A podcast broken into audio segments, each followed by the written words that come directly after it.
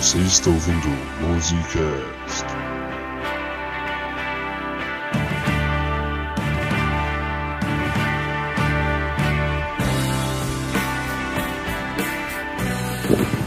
Eu tô te falando, rapaz.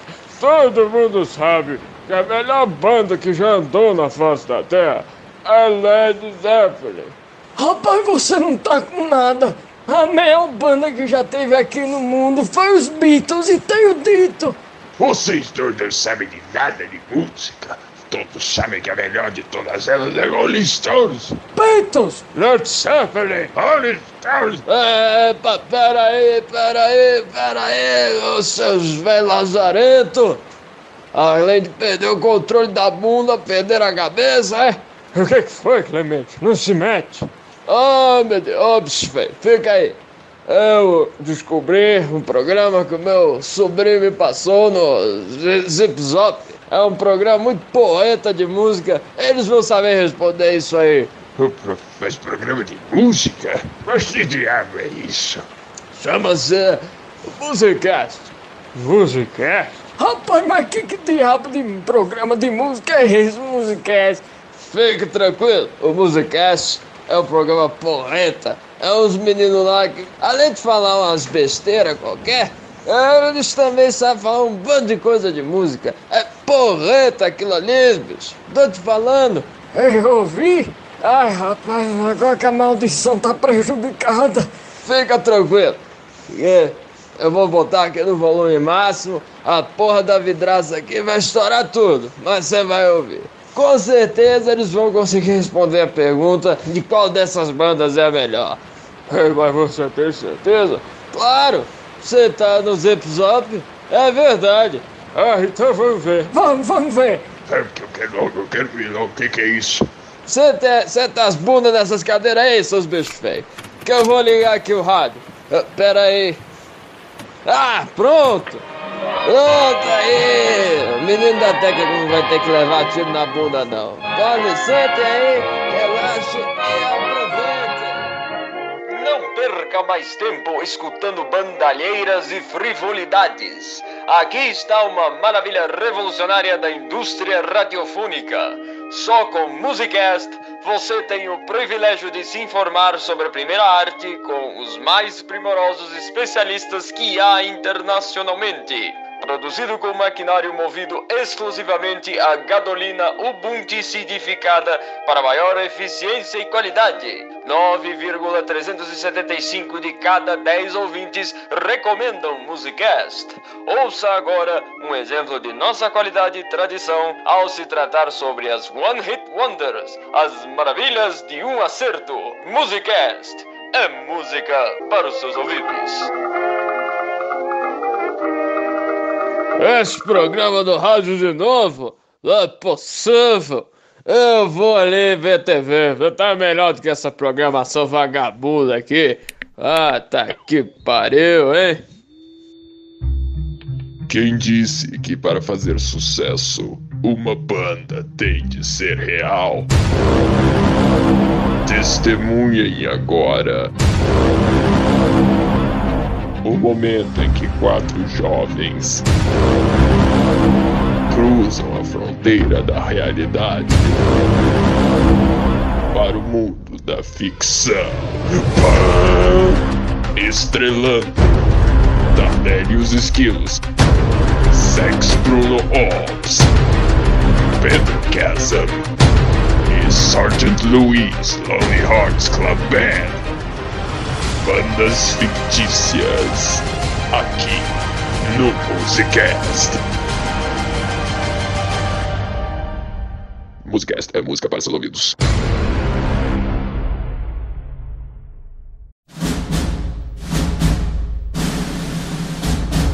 Ai, né, pra piorar a situação, de novo a desgraça desse filme, o Bruno, o Mal e a bunda mole. É possível.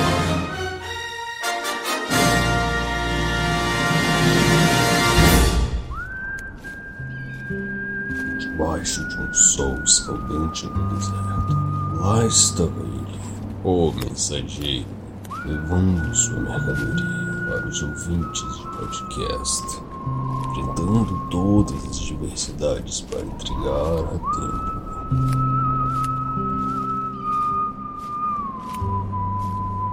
Ei, seu bunda mole. Falou comigo? Não, gracinha. Falei com a meretriz que te deu a luz. Ainda bem. Até um outro dia. Um momento, amigo.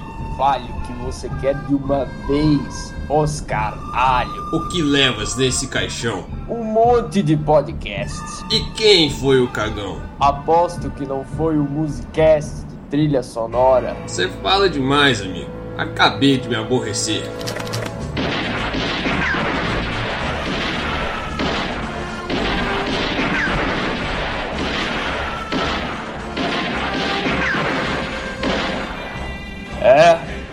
Como dizem por essas bandas. Musicast é música para os seus ouvidos.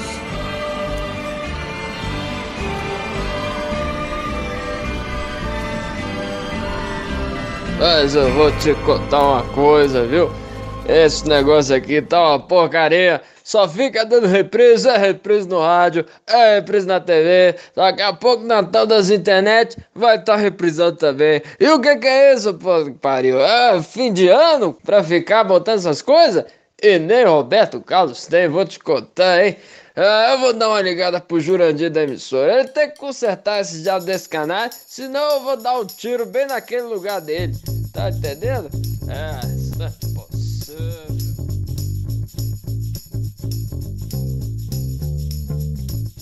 Bom dia! Bo, bo, boa tarde. Bo- bo- boa noite! Olá! Estamos começando mais um Musicast! Eu sou o Gabriel Tardelli e o melhor de 2020 foi o ano ter acabado. Eu sou o Pedro Henrique e esse programa vai ser Decadence avec elegance. Eu sou Bruno da Cunha e feliz 2020 parte 2 pra todo mundo aí. 2020, parte 2, isso aí. O retorno. O retorno.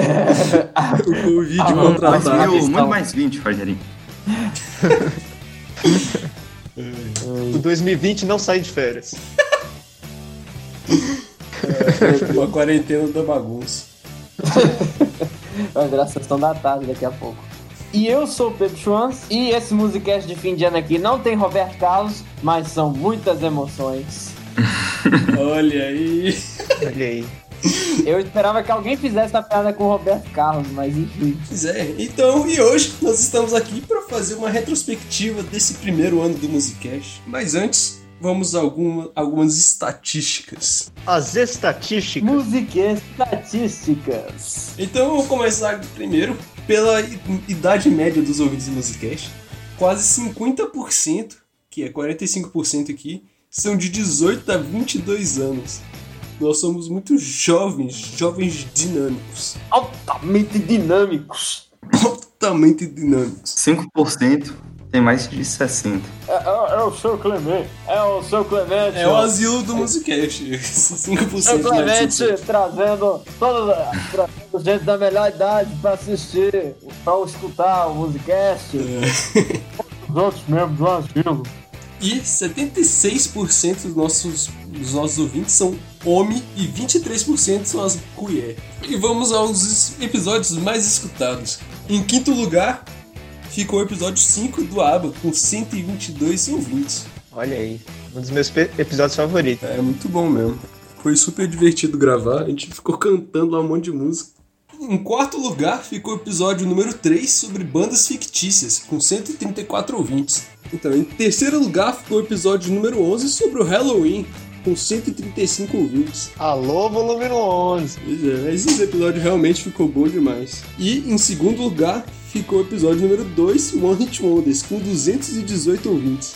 Bem mais ou menos, né? É, não tá. Não colocarei na primeira metade. É, também não. Mas em primeiro lugar, merecidamente, ficou o episódio número 1 sobre o Led Zeppelin com 382 ouvintes. Esse daí foi de estourar a boca do balão.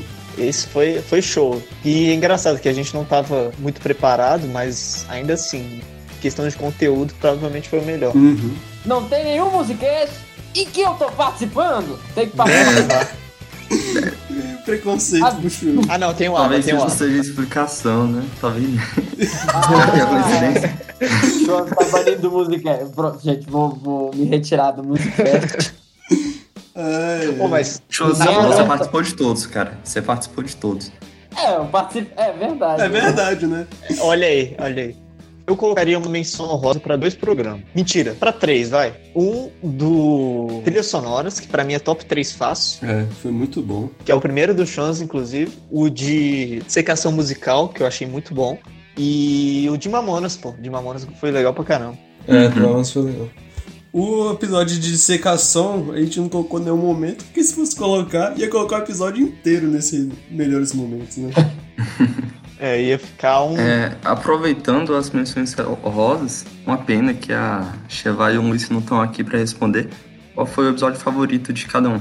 E você aí, escutando a gente? Manda pra, manda pra gente nos e-mails quais os melhores episódios pra você no Musicast. Ó, minha linha de raciocínio foi essa. Pra mim, os melhores episódios são as biografias, que elas são muito válidas informacionalmente. Só que a do Led Zeppelin, pra mim, não é a melhor, porque foi o nosso primeiro episódio e, naturalmente, a gente podia fazer bem melhor do que fez. Aí, dentre os outros dois, dos, do Mamonas e do ABBA, os dois ficaram muito bons. Só que já existe muito material do Mamonas. Então, meu favorito é o do ABBA, porque, primeiro, eu gostei muito da qualidade de gravar. Olha aí. E, se- e se a gente parar pra pensar, é a melhor biografia de aba nacional. E mais do que nacional, é uma das mais completas. Tem um documentário que chega, não chega a uma hora, a gente fez mais de duas horas o episódio. E, tipo, eu nunca É. vi nenhuma outra biografia com comentário de música. Então, é uma coisa meio pra se orgulhar. Eu acredito que é a melhor do Brasil, de longe. É uma coisa pra se orgulhar, eu acho. Pô, você falou um negócio que eu nunca tinha pensado. É, é mesmo, talvez a gente seja não o único, um dos únicos a fazer um, né, uma biografia na- nesse formato, né? Aprofundando nas músicas, de Uhum. podcasts. Talvez, talvez seja, cara. Vai saber. Aí, aí a gente descobre que tem tipo um podcast brasileiro de aba, né? É, duvido nada. Aí complica. Acho que pra mim o melhor foi realmente o da, das trilhas sonoras, não porque eu tô participando, mas assim, é porque 15 é o tema que eu achei mais legal de participar, é, com vários momentos memoráveis, tipo o evacuador de sucesso, alguma coisa assim. É, teve o Luiz dormindo, teve a pipoca lá do Pedrão. ah, o Luiz do vídeo. O Luiz tá dormindo até hoje, inclusive. É. Eu tenho que bater a meta de 100, de 100 ouvintes pra me acordar de novo. A família tá sofrendo. Tá esperando o beijo da- do amor verdadeiro. Mas o, o de dissecação musical foi legal também. Acho que o melhor foi Errar e o Mano West. A gente fazendo a contagem lá do negócio. O foi muito bom. O, o, É. En- o Enem tá chegando, eu quero desafiar alguém a citar alguma daquelas músicas na redação e mandar pra gente. Meu favorito é o do LED. Uhum. Agora, o que eu acho que foi o melhor, eu acho que foi o episódio 4, de trilhas sonoras. assim. Pra mim, o, o, o do LED ele fica em segundo. O 4 eu acho que, tipo, a, a gente falou de muita coisa e, e ainda dava margem pra falar de, de mais. Tipo, a gente sempre falava de mais coisas e a gente meio que tinha que ficar se cortando, né? Porque senão o episódio ia ficar colossal. Maior do que já é. Uhum. O do Tardelli eu já sei qual que é. Ah, cara. Olha, se tivesse um remaster desse episódio do Led Zeppelin, seria o meu favorito. Remasterizado. É, remasterizado. Release, release the Tardelli Cut. O pior que isso foi um Vai cut, um podcast com câmera lenta. Ah, e com, e com aleluia no fundo.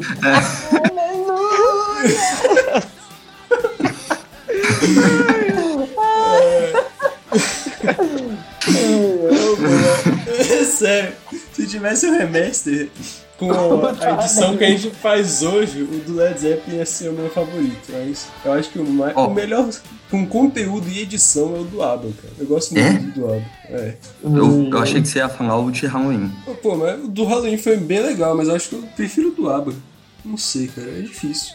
Só, só uma última coisa, eu queria fazer agradecimento especial a dois participantes constantes do Musicast. Meu cachorro participou principalmente do Diabo Eu tive que gravar fora de casa, não ficou fumando no carro, ainda me trancaram fora de casa depois. Ah, eu Aí dormi com o cachorro. Olha, eu tava insano aí. Principalmente pra cadeira do Tardelli, que era quem mais falava, mas não teve oportunidade de dar um fio no programa. É que eu fico me mexendo muito a cadeira, qualquer coisinha faz barulho, velho.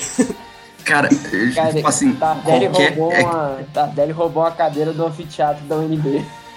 Não, é, é que vocês não editam, gente. É tipo assim, é, tem X comprimento de áudio do Tardelli falando, aí segue isso 5x comprimento da cadeira dele falando, fazendo tá, tá. Pior é que é verdade, cara. Vamos fazer um musica, vamos fazer um musicast que é só compilado da cadeira do Tardelli. A SMR. Aliás, vou deixar, vou deixar aqui um grande abraço pra, pra nossa querida Clemência, que nunca vai ouvir essa merda, mas fica aí. mas fica aí. É das ah, fases, né, bicho? Grandes agradecimentos pela professora que ela foi. Senão não teria seu Clemente aqui no Musicast. É, Olha aí. Inspiração. Ela que aturou a gente fazendo dinâmica o ano inteiro. Fazendo a dancinha. É. Ela gostava, cara. Gostaram? É, Eu queria é, agradecer e parabenizar tanto a, né, a, a vocês que estão aqui, estão aqui agora e foram parte do, do time de elite do Musicast, como também todas as pessoas que participaram né, em episódios específicos. Então citar aqui a Alice, o Messias, o Luiz, o, o João Vitor, né, do saudoso volume 11, Michelute, e acho que é isso, né? E fora as, as participações, teve, teve a Ana, né? A Ana participou. Enfim, Ó. muito obrigado aí, seus lindos, maravilhosos. Teve a Ana e teve o Túlio também. Ana e o Túlio. O Túlio, o Túlio, exato. É, Lousada, Saranloui, mãe do Tardelli, querida Maristela, e é, Rafael Cabral. Muito obrigado a vocês que deram, né, deram uma força no nosso trabalho estranho pra cacete aí que a gente fez. As nossas bizarrices. Minha mãe também ac- acompanhou direto, meu pai também. Então, obrigado. Valeu a todos. Obrigado, gente. Um beijo na nádega de vocês. Então. Vamos pros e-mails!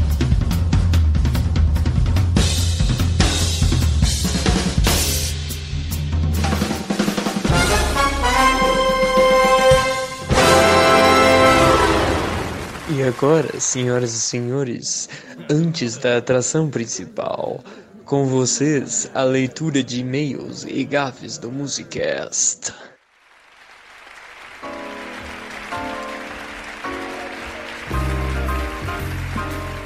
Então, vamos começar essa leitura de e-mails, Bruno. Bora, sim, bora. Então, o primeiro e-mail referente a- ao episódio da biografia do ABBA, do recorrente Roberto Lousada.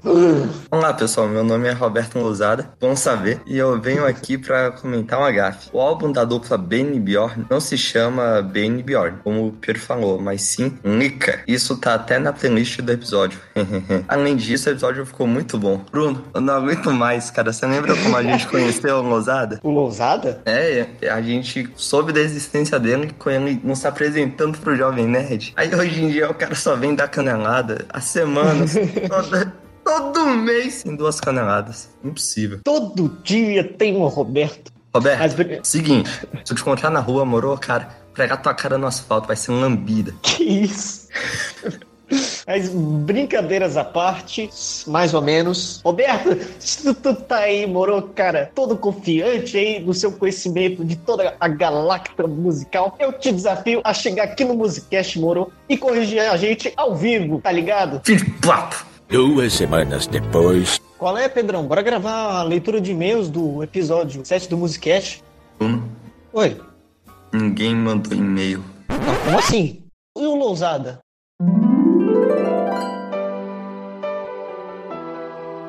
Roberto, seguinte, se eu te encontrar na rua, moro, cara, pregar tua cara no asfalto, vai ser lambida. Que isso? Roberto, se tu, tu tá aí, moro, cara, todo confiante aí no seu conhecimento de toda a galáctica musical, eu te desafio a chegar aqui no Musicast, moro, e corrigir a gente ao vivo, tá ligado? Pegar tua cara no asfalto vai ser uma lambida. Todo dia tem um Roberto.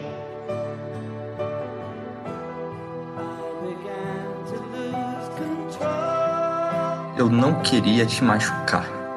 I didn't mean to hurt you. Pega tua cara no asfalto. Eu sinto muito que eu te fiz chorar. I'm sorry that I made you cry. Todo dia tem um Roberto.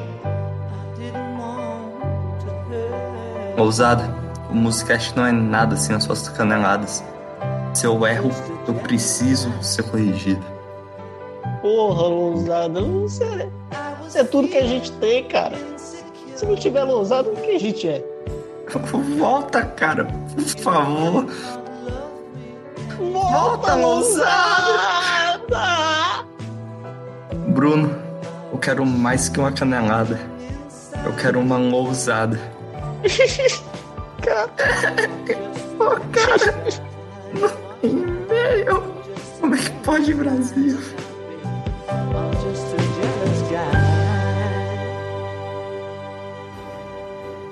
Então, Luiz, vamos para mais uma leitura de e-mails. Dessa vez a leitura do episódio 78 sobre Eurodance e Freestyle. É isso aí. Nossos companheiros machucaram o coração do Lousado. Vamos ver se ele vai voltar, né? Lousada, depois que mandou o negócio lá pro Jovem Nerd, nu- nunca mais, assim, cara, sumiu. sentiu, se sentiu na vontade de ficar mandando canelada todo episódio. Mas tá certo, se a gente erra, a gente tem que ser corrigido mesmo. Tá certo. O cara, tá, o cara tem razão. Pois Pois é. é. E vamos ver se ele volta aí, né? É. Esperamos que. Que o Vai, próximo e-mail é do Dito Cujo. Olá, pessoal. Você já sabe meu nome, blá blá blá blá. Primeiro, Pedro, você não vai esfregar minha cara no asfalto, porque se você levantar a mão pra mim, você nunca mais vai levantar a mão pra nada. E eu sei que você não sabe brigar. Ô, louco! Cara chamou aí pra. Bom, depois dessa, eu fosse o Pedrão, eu ia desistir da minha carreira. Cara. Cara humilhou o Pedrão assim. Humilhou. E segundo, se você quiser que eu pare de comentar gafe caps lock, então para de dar informação errada! Principalmente você, senhor Pedro. Cara, o Lousada tá putaço. O cara tá. E ele terminou. Boa noite pra todos, menos pra alguns. Menos pra alguns. Melhor a gente terminar é boa noite pra todos, menos pra alguns. É. É. É, Lousado. O Pedrão, depois dessa daí, não sei não, viu? O cara vai. Ele já foi Cara- humilhado nessa leitura de e-mails aqui. Vamos ver como essa história vai se desenrolar, hein? Acho que ele ficar com medo de sair na rua agora. Então vamos para esse episódio que vai estar muito bom. Pois é.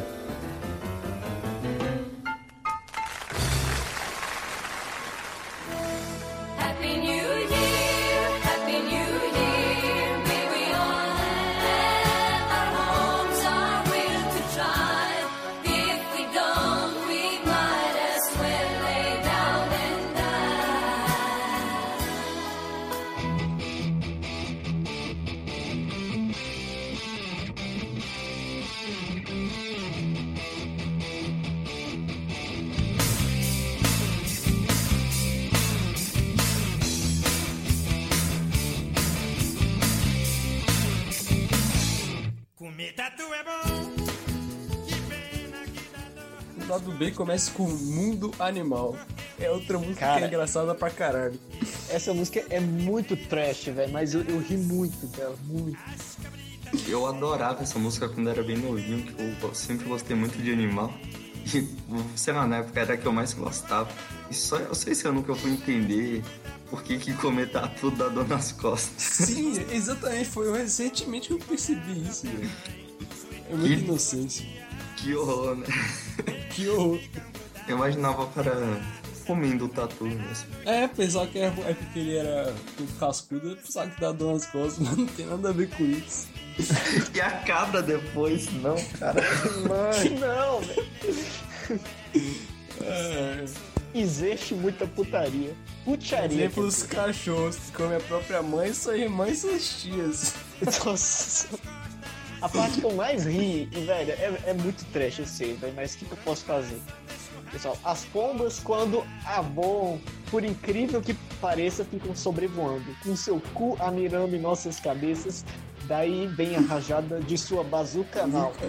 Já tem pomba com mira a laser, o tiro sai sempre fatal. Cara, na hora com aquela voz dele, velho, eu racho demais. Imaginem o tamanho do pinto de um elefante. E os camelos que tem as bolas em cima das costas. Deixam sempre. Deixam rastro de bosta. Ah, né? Aí as vaquinhas. É. Vaquinhas. É, é. O homem é corno e cruel, mata a baleia Nossa, que muito não bom. chifre é fiel. muito bom. referência, clara referência ao Carl Sagan. Não, ia ser totalmente beautiful as baleias do oceano. Cara, quando, quando ele puxa o inglês é muito bom também. Eu acho que a gente já, eu acho que a gente já passou, mas tem uma música que, que tem music is very good, né? É o É, é o coração. Music is very porreta. Music is very porreta, muito bom. muito bom. Não, cara, é muito bom. Você acha que ele vai falar uma coisa mais séria, totalmente beautiful, as baleias, as baleias do oceano, nadando com graça, e do nada fala: o homem é corno e cruel, mata a baleia que não chifra e aqui. E a bochecha já tá doendo de tanto rir.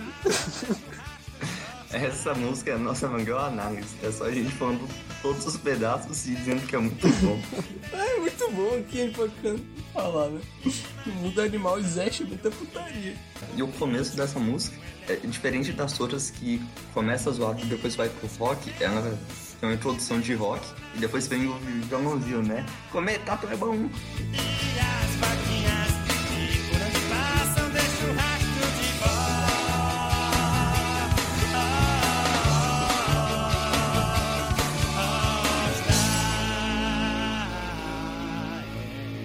Depois de um show em Brasília, no dia 2 de março de 1996, voltando para Guarulhos, para casa deles, um voo entrou para a história do Brasil e uma história muito triste, infelizmente. Uma série de fatores contribuíram para isso, começando com o próprio avião, um Learjet 25D, que vem de um projeto de um avião militar, ou seja, era um avião muito difícil de se pilotar, exigia muito dos pilotos. O painel tampava muito da visibilidade do cockpit e ainda para ajudar, o copiloto do voo não tinha nenhuma experiência com esse avião. O piloto do avião já estava pilotando desde as 7 horas da manhã e o voo que partiu de Brasília foi por volta das 10 da noite. Ou seja, o piloto já estava cansadaço. Outra coisa, a carta de navegação de Guarulhos fala que se em caso de uma necessidade arremetida, que arremetida é quando o avião não consegue pousar, ele volta para cima de novo, volte à altura de 6 mil pés e vire à direita, que é uma especificidade do aeroporto de Guarulhos, porque o padrão é virar à esquerda, e essa informação é bem crucial. Chegando no aeroporto de Guarulhos, o avião do Mamonas ainda estava com o trem de pouso recolhido e estava muito acima da velocidade de pouso, e ainda por cima desalinhado com a pista. E por causa disso, eles tiveram que arremeter.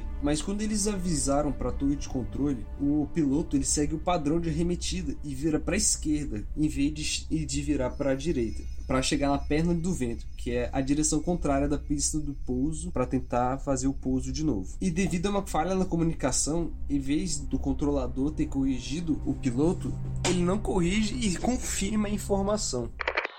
Lima Serra Delta remetendo, senhor. Ciente Lima Serra Delta, chame o controle 119.8. Afirmativo. Estamos em condição visual e em curva à esquerda para interceptar a perna do vento. Afirmativo, prossiga para o sul e intercepte a perna do vento. Afirmativo. Prosseguindo para o norte. Aí eles continuaram pro lado errado. E como o avião estava muito rápido, o raio da curva foi muito maior do que eles deveriam fazer. Por causa disso, eles saíram na Serra da Cantareira, em vez de sair na cidade. Ou seja, tudo errado, né? É, foi um monte de coisa deu errado para acontecer esse acidente no final, né? E como tinha dois aviões chegando no aeroporto de Guarulhos, a torre de controle pediu para o avião dos Mamonas prolongar ainda mais essa reta que eles estavam fazendo para depois fazer a curva para alinhar com a pista. Lima Serra Delta, duas aeronaves em aproximação. Continue na perna do vento. Afirmativo. E algum tempo depois, o avião dos Mamonas desaparece do nada no radar da torre de controle. LSD São Paulo. LSD São Paulo.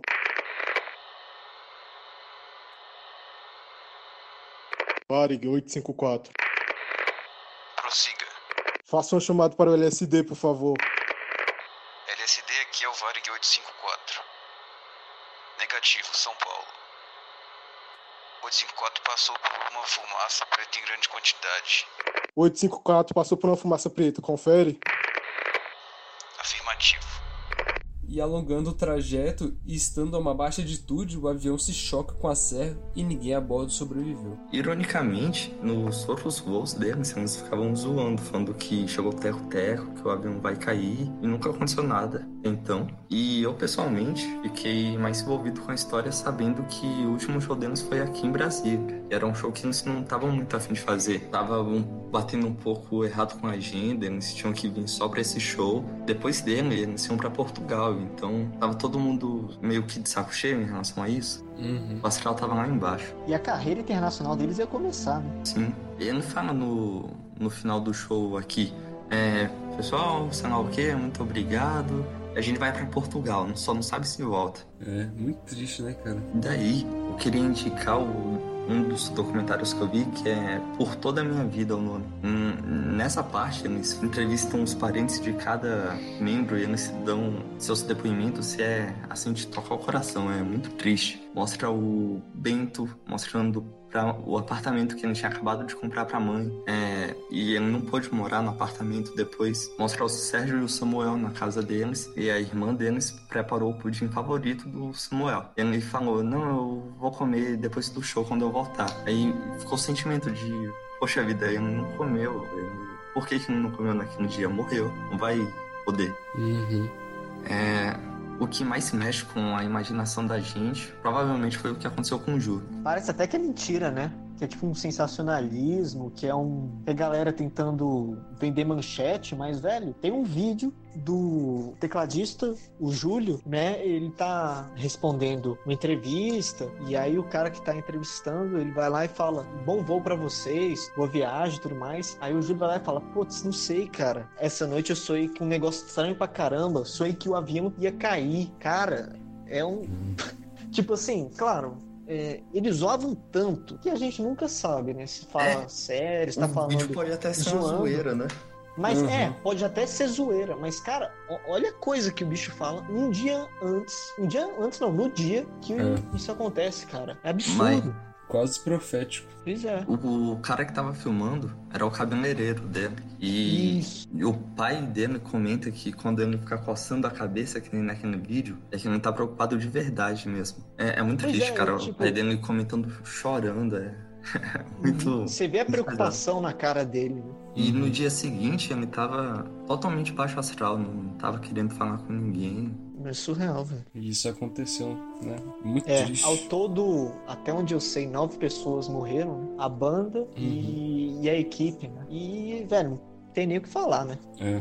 É algo que mexe assim com a imaginação das pessoas, porque é muito fácil atribuir até motivações místicas para o que aconteceu. É, e o fato da carreira deles ter sido tão rápida, tudo isso aconteceu em aproximadamente cinco meses. Todo esse sucesso e a morte, e o contraste entre o fato deles serem uma banda de humor e ter acabado numa grande tragédia. Minha mãe disse que chorou muito quando eles morreram. Aí, eu conversando com minha mãe, eu percebo que ela não é nem um pouco fã dos Mamonas. Na verdade, muita gente chorou porque foi uma tragédia nacional. Foi tipo a morte do Ayrton Senna, cara. Como comoveu o país inteiro. A pessoa não precisava gostar de corrida ou gostar dos Mamonas. O pessoal que estava finalmente realizando um grande sonho morreu em tão pouco tempo. Uma morte super trágica.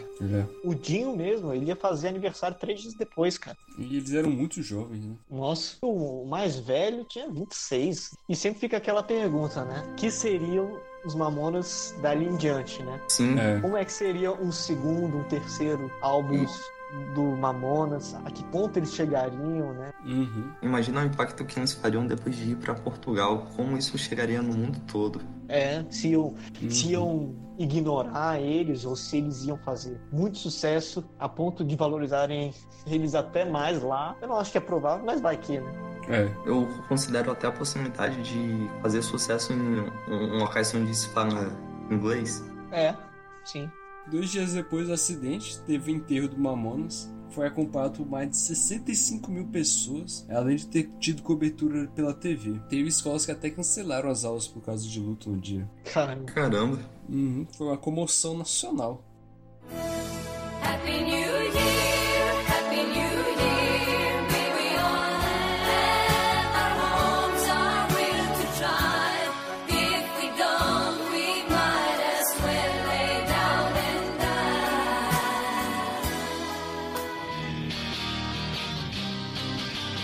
Quem te vê passar assim por mim. Ana Júlia, do Los Hermanos. Todo mundo conhece, em toda festinha top. Tocou até na formatura lá. Sim, no na formatura tocou ela. No ensino médio foi.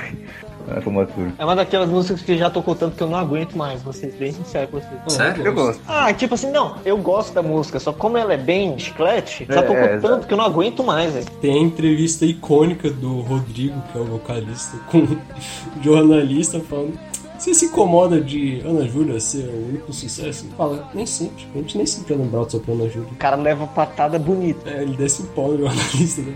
O canista fala com o maior malabarismo mental, ele não se rola nenhuma vez, passa uma mensagem, parece que ele ensaiou, né? Usa palavras certas, palavras bonitas. E nessa entrevista também, tem uma hora que o repórter fala bem assim: é que o pessoal tá sempre relacionando vocês a essa música. Aí o vocalista responde: é que a música é nossa, né? Sim, cara. As respostas dele são muito boas. Né? Essa entrevista vale a pena ver. Sempre tem essa relação, Ana Júlia, Los Hermanos. É uma música nossa, né? Por isso tem a relação. Que a gente não pode esquecer da versão em inglês dessa música, que tem uma guitarra George Harrison dos Beatles. É, eu achei isso muito doido. Esse pessoal do Você Irmão é muito bom, assim, da patada que eu vi um vídeo deles no Musicals, um programa antigo do Gastão, Gastão Moreira, e o Gastão fala assim, é, eu vi que o som de vocês está amadurecido, eu diria que é música de gente grande. Elogiar o pessoal que só, aí na hora de tocar, o vocalista tá falando bem assim, agora a gente vai tocar uma música de criança. Mano, tem gente que acha o pessoal dos Hermanos chato pra caralho. Eles têm uma hate base bem grande. É mesmo? É que é uma banda inteligentinha, né? Mas eu não acho ruim, não. Mas eu também não adoro. O Marcelo Camelo, né, que é o vocalista da banda, ele escreveu a música pra uma menina chamada Ana Júlia Werneck. Não me diga! Aqui tem informação. Pensava que era Katia Flávia, não, da É, garota. Foi mal, Luiz, só que... Ele escreveu essa música pra essa, pra essa mina aí que o cara era mó gado na época. Aí ele...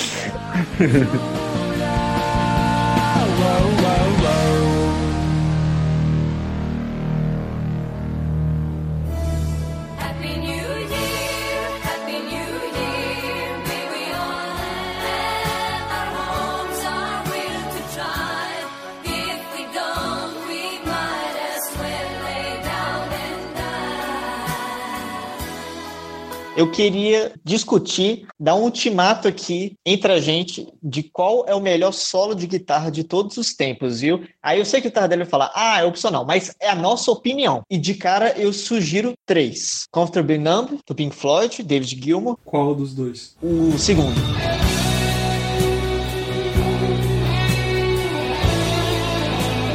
Free Bird, do Leonard Skinner, do Allen Collins.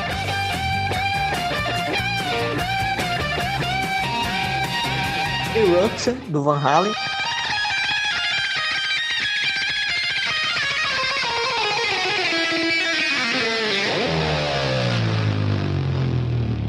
Starway to Heaven, do Jimmy Page.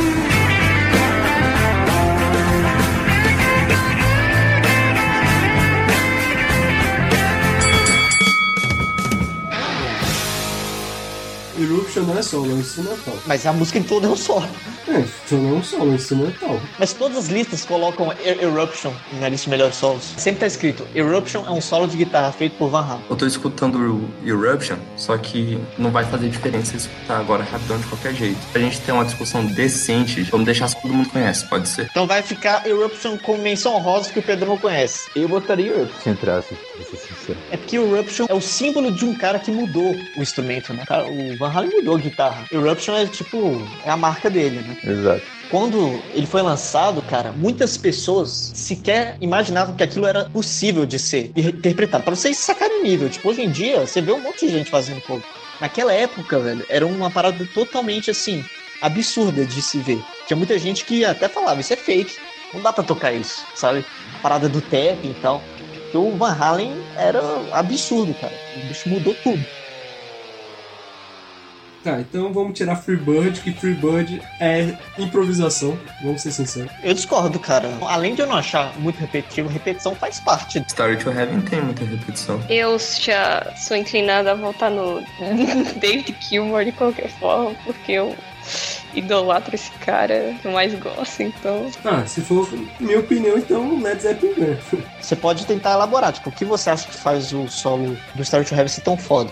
Que é o clímax de uma música que vai construindo, vai do calminho, vai aumentando o andamento, aumentando os instrumentos. Aí chega no amálgama lá com a, a bateria e a guitarra fazendo a entrada, e o que vem depois dessa entrada foda? O solo que te dá arrepio quando você escuta. Então você acha que o mérito do Star to Heaven tá junto da música como um todo?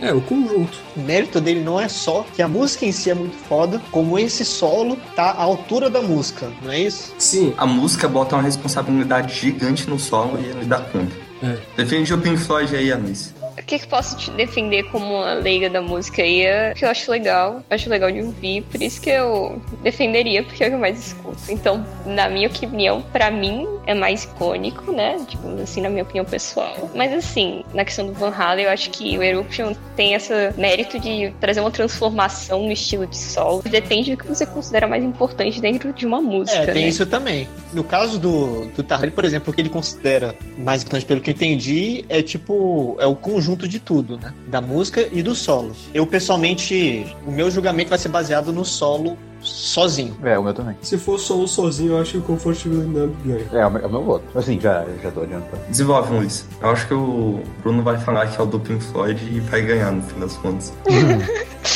É, o meu voto é no Comfortable Numb justamente por causa que eu também tô analisando não a construção da música inteira. Porque se for a construção, eu acho que realmente o Star Heaven ganha. Mas eu tô analisando o solo em si. Aí eu vou entrar na questão mais do feeling. E eu acho que ele consegue transmitir mais emoções, sim, quando você tá, tem uma pegada mais sentimental mesmo. É, depende de como tá seu humor quando você tá ouvindo a música. Esse solo pode falar com você de certa- de certa forma. Tipo, eu pelo menos penso dessa forma. Eu acho que eu sou obrigada a concordar com o Luiz. O meu solo preferido é Free Bird, brincadeira, dar- Seu diferentão. É, é, só pra ser o diferentão. O solo que eu acho que é o melhor é o Comfortably Numb, como o Pedrão já tinha imaginado. Concordo plenamente com o que o, o Luiz falou, da parada de evocar sensações. Eu acho que isso é importantíssimo num solo. E eu acho que também a questão da execução do David Gilmour. Eu acredito que, tipo, no cuidado de execução do solo, de se importar muito com os vibratos, sabe? A questão de, do silêncio, o que, que você tem que tocar, a escolha de notas em si, eu acho que o do David Gilmour, assim, é inigualável. O David Gilmour, tem essa proposta, né? de ser um cara um pouco mais minimalista, de selecionar, de, de ser um cara que, que escolhe as notas, assim, com, com esmero, né? Perfeito. Eu acho que ele transmite um feeling que nenhum outro transmite, na minha opinião. É bom de comentar que exatamente por causa disso a galera da fritação critica o David Gilmour, né? Mas a gente sabe quem tá certo. Vice-versa, né? A galera da fritação é chato pra caralho. Não sabe fazer solo, só sabe fazer técnica e fala. "Ah, E você não sabe tocar. Ah, porque eu vou querer tocar essa merda aí. Porque mesmo a parada do David Gilmour, cara, tem uma coisa que quem critica a galera do feeling esquece de dizer que acertar os vibratos e os bends do David Gilmour do jeito que ele faz, ou pelo menos de forma que seja digna, não é tão fácil assim, cara. Não é qualquer um que faz, não. Tem muita gente que toca bem pra caralho, mas tem um vibrato bem marromeno.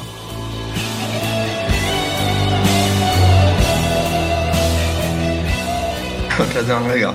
Tem dois caras aqui e dá pra traçar muitos paralelos entre eles. Os dois são ótimos roqueiros, mas são pouco conhecidos, apesar da qualidade musical. Só que os dois são ainda mais famosos pela opinião política. Os dois são ex-bolsonaristas arrependidos e os dois são ainda mais famosos pelos seus memes. Então eu quero saber quem fez o melhor meme, o Lobão ou Nando Moura. A gente tem que decidir o melhor meme de cada um e depois ver qual ganha. O meme do Nando Moura é aquele estou lascado e o Malacói. E o que é isso? O que está aparecendo aqui no meu computador? Eu não, não acredito nisso. Tem muitos, tem o Bucetossauro. Eu sou fóssil de bucetossauro. Tem os dos dinâmicos aí. Os jovens querem saber de tudo. Os jovens são altamente dinâmicos. Porra, pelo amor de Deus, eu não consigo.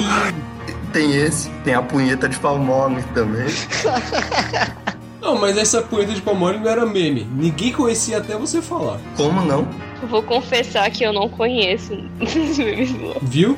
Olha aí. Ele foi no Roda Viva. Quem assiste Roda Viva? Ninguém assiste Roda Viva. Pois é, né? Desculpa aí, Mas Roda muita gente viu o meme. É, eu, eu vou dizer, não é que tenha pau mole. É, a metáfora é um pouco mais sofisticada. Eu acho que o intelectual de esquerda é o campeão mundial de punheta de pau mole. Muito mais sofisticado. Tinha um cara que fazia tradução pra Libras, né? Para. Pensa um pouco. Estende o dedo monenda e começa a fazer no dedo. Eu, eu fico imaginando o, o cara que é de- deficiente, assim, auditivo, o negócio dele, não, não é possível que o cara falou isso mesmo, assim. O cara olhando assim. Não é possível que essa mulher tá tendo que falar isso aí pra mim. Deve tá me zoando. O cara deve ter traduzido errado, não é possível. tá, tá zoando o surdo aqui, não é possível. que absurdo é esse? Mesmo esse meme sendo muito bom, o Nando Moura tem muitos mais memes bons. Mas, mas então, Nando Moura tem mais memes, só que isso não importa. Tem que pegar o melhor de um e o melhor do outro e ver qual ganha. Pra mim, dinâmica, qual que a gente ficou dois anos fazendo quase toda hora? Não, mas isso é pessoal, isso é coisa nossa. É, é porque a gente é burro, né, Tardelli? A audiência não é burra igual a gente. Mas eu achei aquele do. Ameaça. E qual vai ser o Dom Lobão? Esse aí. E dei o veredito. Nando Moura. Nando Moura. Nando Moura. É, eu acho que eu não vou. Então, Nando Moura wins. Isso aqui são duas competições em uma, mas no fim das contas é só uma competição. Jimi Hendrix e The Who. Quem fazia a melhor mise-en-scène e quem fazia a melhor quebração de instrumento. Vamos começar pelo mise-en-scène. Tem uma história que o Jimi Hendrix apareceu pro mundo quando tocou com Cream. Aí ele fazia essas coisas todas, todo esse show-off, todo esse mise-en-scène. Foram entrevistar o Eric Clapton e perguntaram, olha, o que, que você achou disso, cara, querendo aparecer, isso é totalmente desnecessário. e o Eric Clapton falou, não, consegui sentir que assim que ele toca na casa dele, não foi pra querer aparecer. que ele toca na casa dele. O cara taca fogo na guitarra na casa dele, né? E, tipo, o Power Move do Pete Townsend é muito mais famoso, né? Ah, o Townsend parecia que tava com um rato na bunda, né? Quando. Mas aí, de mise-en-scène por mise-en-scène, eu acho que o mais icônico é o Angus Young. Ah, cara, acho que não. A Long Young tem muita presença, né? Mas eu não acho que é mais do que eles. É assim, o que o Angus Young faz assim é Duck Walk lá, aquele, aquele passo lá que o Chuck Berry fazia, ele faz também. Ele se joga no chão, no solo, fazendo. se girando no chão durante o solo. O cara parece que é possuído por um capeta nos solos. Sim, sim, o cara tem seu mérito, mas eu acho que ele perde dos outros dois. Ah, o, o clipe do Thunderstruck, o cara lá, ele faz uma maratona nos shows, ele fica de um lado pro outro, correndo, tocando. É muito bom. É muito cara é enérgico. É. Acho E que aí? a parada do que é legal no Jimi Hendrix e no The Who é que faz parte da estética mesmo do negócio. Ah, mas aí o do Angus Young também faz parte. Mais ou menos. Tipo, não- ao meu ver, nem tanto, sabe? Não sei. Porque eu acho que a onda do Jimi Hendrix é que às vezes parecia que o cara meio que. Acho que eu tô exagerando, mas tipo, meio que transcendia a música. Tipo, o cara tava em outra onda, sabe? Hum. Tipo o Steve Vai, extremamente excêntrico, assim. E dá pra ver que ele aprendeu com esses caras aí, o Jimi Hendrix, o The Who. E é, é os caras que parece que, tipo, a performance é tão importante quanto a música a um ponto que parece que os dois se mesclam. Uhum. Tipo, parecia que o Jimi Hendrix tava numa viagem de ácido quando tava no palco, tá ligado? Não só parecia, né? É. Jimi Hendrix ganhou Miss Unsane, então.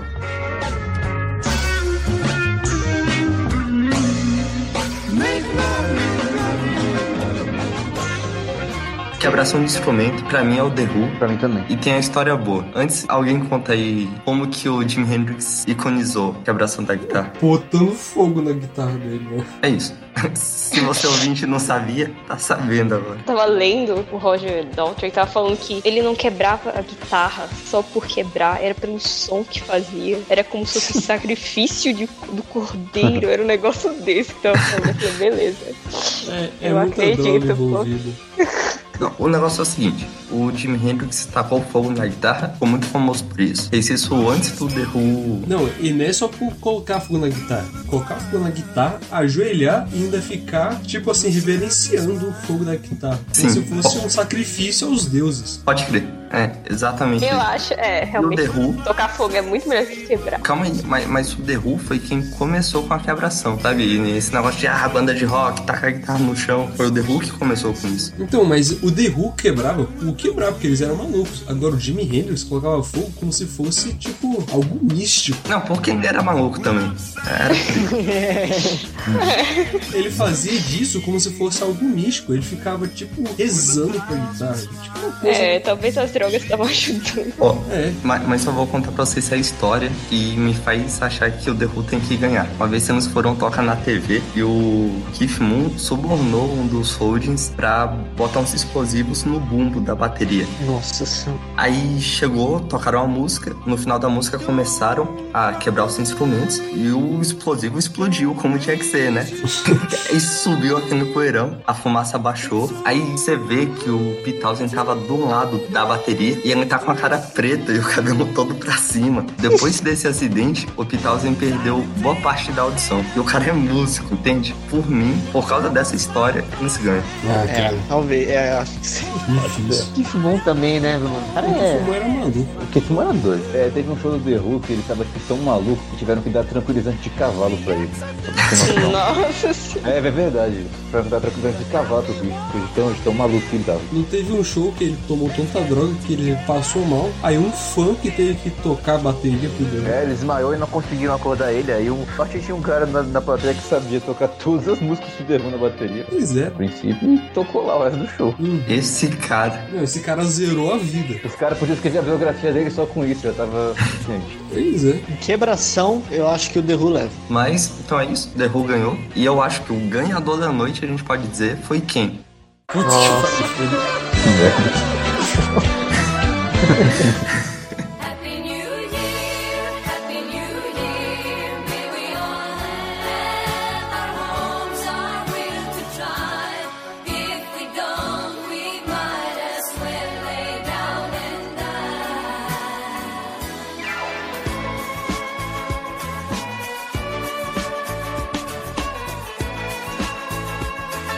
com esse sucesso todo e conseguindo espaço nos Estados Unidos, eles ficam muito animados e começam a trabalhar no que para muitos vezes se tornar o melhor álbum deles. Alguns meses antes de lançar o álbum, em junho de 1976, eles foram convidados a tocar uma música no casamento real da Suécia. E pela primeira vez, no casamento da rainha, foi apresentado ao mundo a Dancing Queen. Os caras tão podendo. Essa apresentação é muito boa, eles estão todos vestidos a caráter. E você vê todo mundo da corte vestido como uma corte. E eles também, as meninas de vestidos reais. E o Bjorn, o que é aquilo? as meias dele. É muito bom. É tipo Kiss real. É, os nobres lá aparecendo lá de peruca e maquiagem, é muito bom. Sim, é muito bom. E no final Caraca. elas fazem a reverência, assim, a rainha. O pessoal da Suécia não tem o que fazer, né? O, o pessoal é ator demais, cara. Todo mundo se vestindo como se estivesse na- no século XIV. Que loucura. Ah, mas é porque era uma ocasião especial, era uma Era rainha. um casamento tava- real. É. Ah, ma- mas se vê como é o casamento real hoje em dia na, na Inglaterra, por exemplo. Mas Suécia na Ah, Inglaterra. mas Inglaterra, meu filho. E no dia 11 de outubro de 1976, nasce minha mãe e o ABBA lançou Arrival. Não, vamos falar do primeiro, né?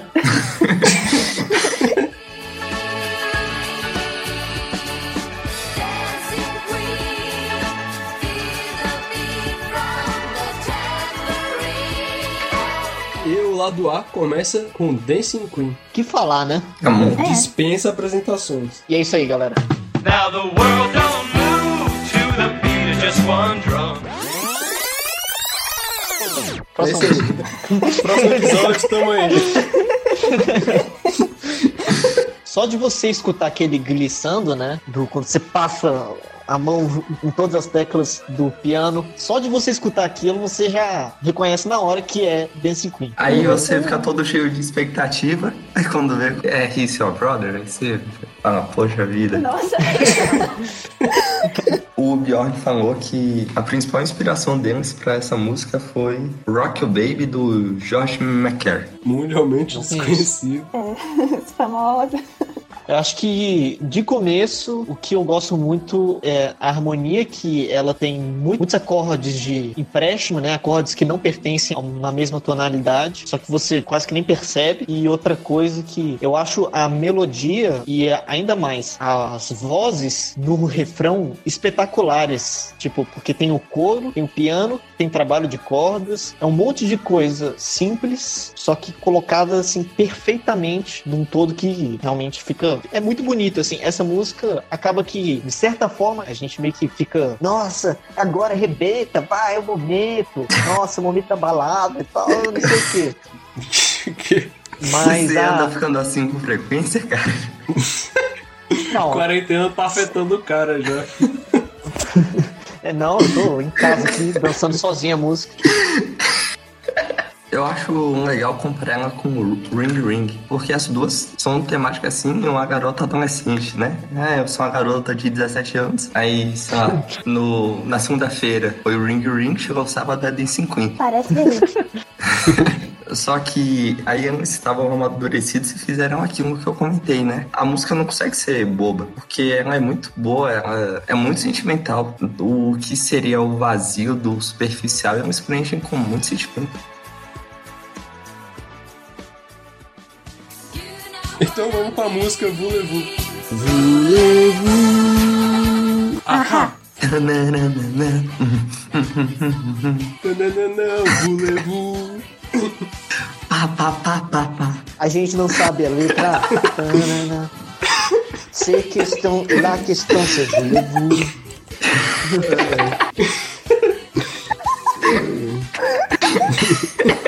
É isso que a gente tem pra falar de Voulez-vous? Eu ia falar que é o disco em que a banda abraça de vez o, o gênero disco. E o gênero fossa também. O gênero fossa? É, gênero sofrência. Não foda. Ah, tá. Entendi. Vão levar é pro- sofrência? Não, vou não. Então. Mas tem If It Wasn't For The Night, que depois a gente fala dela. Ah, tá. Eu achei que a gente tava falando da música. Eu, eu acho uma música meio eco. E também tem a mesma sonoridade exótica lá do Tiger. Não sei se é a mesma escala, mas também tem essa sonoridade.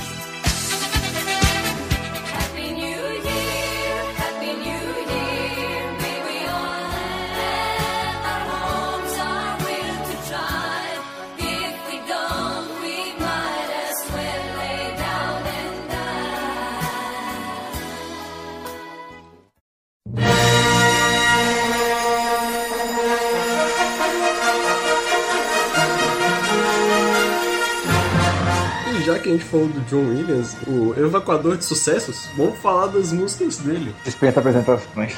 Dispensa apresentações. Acredito que, assim, só em situações de extremo desconhecimento causado por, sei lá, os fatores mais extraordinários, alguém não conhece, ele- ou pelo menos ouvido a abertura de Star Wars, a Marcha dos Caçadores, da Perdida, Jurassic Park, o Tubarão. Super-Homem. Harry Potter. Se você não conhece, não se sinta ofendido.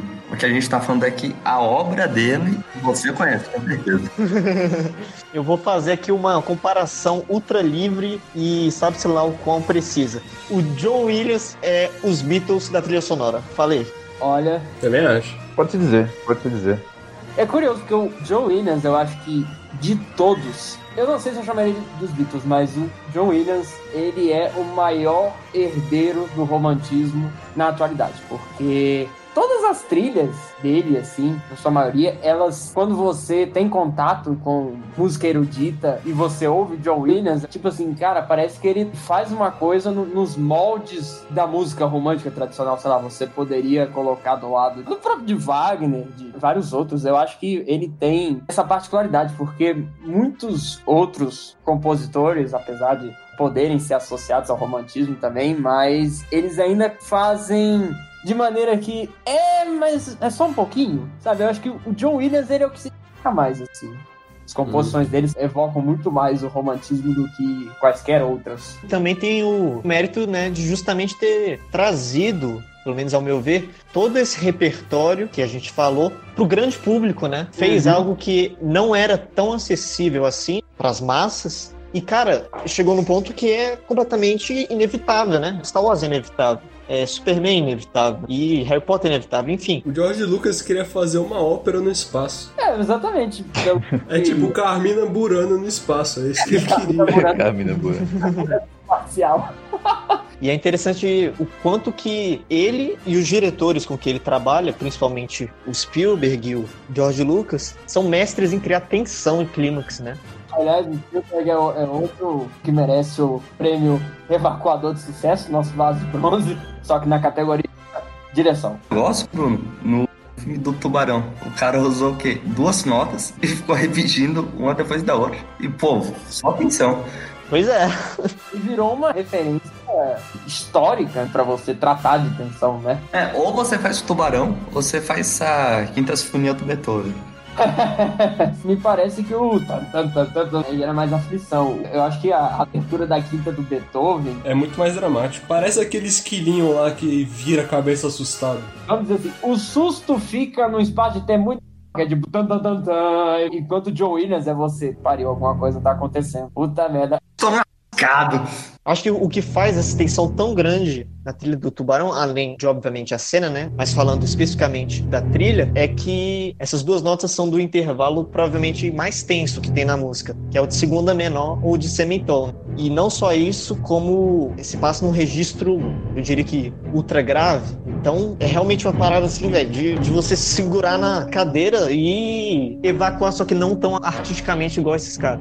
É uma evacuação de se cagando de medo. Não é genialidade, é medo. Inclusive, é por causa desse filme e do Spielberg e o John Williams que hoje eu tenho um medo fudido de tubarão. Muito obrigado a vocês, senhores. Eu Parabéns. também. Eu mal entro no mar de medo. Eu tenho medo de entrar no mar do GTA pra não ver os tubarões. é tipo isso. tipo isso. Sério, eu vi o filme, cara, bem novo e eu traumatizei, traumatizei mesmo. Tipo, eu não sei se vocês têm trauma de alguma coisa. Tubarão. Pois é, não, tamo junto, cara. Eu sinto um medo totalmente inexplicável com tubarão. Isso é bom, por sinal que o cara conseguiu. É, porque o cara é foda. Mission accomplished. O cara é bom mesmo, hein? Eu acho que a gente podia concordar que ele é o maior compositor de temas, ou os leitmotifs, não é mesmo? Uhum. Sim, Nossa. sim. O cara só fez Star Wars, Indiana Jones, Harry Potter, Jurassic Park. Tubarão. O cara tocou duas notas lá, toma esse tema fudido aí. O cara é muito bom. E o tema do Super-Homem, que mesmo com um monte de obra do Super-Homem, o tema que ele fez no filme de 78 é o mais clássico que existe. Você pensa no Super-Homem e lembra desse tema. A cena dele voando no espaço e a trilha por trás é, é muito foda. E eu não sei pra vocês, a trilha do Superman, eu pessoalmente escuto bastante semelhança com a trilha do Star Wars, assim. Acontece, às vezes até de vez em quando, de eu confundir as trilhas. Não sei se isso acontece com alguma música. Vou aumentar isso. Elas duas e o Indiana Jones também. Ainda mais elas e ET. O tema do ET, o Steven Spielberg gostou tanto com aquela cena lá da bicicleta, ele fez só pra deixar o tema do ET passar. O ET é outro, é, é desses filmes que é pra você ter que ver com cinco caixas de lenço. no- Mas, enfim, é. Isso é, um- é a outra característica que faz John Williams ser John Williams. Por mais que você tenha essa veia erudita dele, ele ainda consegue fazer o estilo próprio dele. Por isso que tem essa semelhança de que, tipo, pô, trilha sonora de Star Wars lembra Indiana Jones, que lembra Superman. Porque é, é o estilo, é a marca registrada do John Williams. E o cara ganhou incríveis 5 Oscars. Ah, é, tem que falar isso. O cara tem 52 indicações e levou Nossa. 5 pra casa. Ele é o recordista de maior número de indicações pra uma pessoa viva. Ele só tá um pouco atrás do Walt Disney, que tem 59 indicações. Caraca. Caraca. O cara pode morrer sendo o maior recordista de indicações do Oscar. Já pensou nisso? Só lançarem mais uns 10 Star Wars que ele ganha. ah, o Star Wars já tá tudo cagado, foda-se. Deixa o cara ganhar, deixa o cara ser indicado, pelo menos. Essa nossa Star Wars. Um novo Joe Williams aparece. Uma nova trilha do John Williams. o Joe Williams contra-ataca. o retorno do John Williams. É.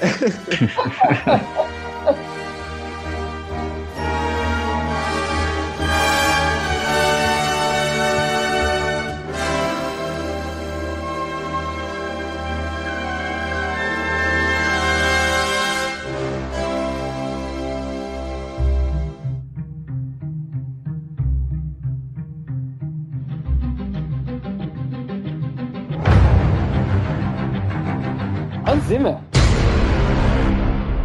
Porque graças a ele que nós temos esse tema que foi tão usado e abusado nos anos 2010 pra todos os trailers, né? Ficou famoso por conta do, do Inception, um dos vários filmes que ele trabalhou, em que em uma das faixas da trilha sonora tem esse, esse efeito constante. Pá! O, cara fez o motivo com uma nota. Não tem explicação, é só. você vê o filme, você sabe do, do que a gente tá falando. É, e assim, a carreira dele vai, passa vários, Gladiador, nossa querida trilogia do Batman do Christopher Nolan. Aliás, uma coisa curiosa que do Batman Begins é que todas as faixas, é, elas têm o nome de uma espécie de morcego, um nome científico. que massa.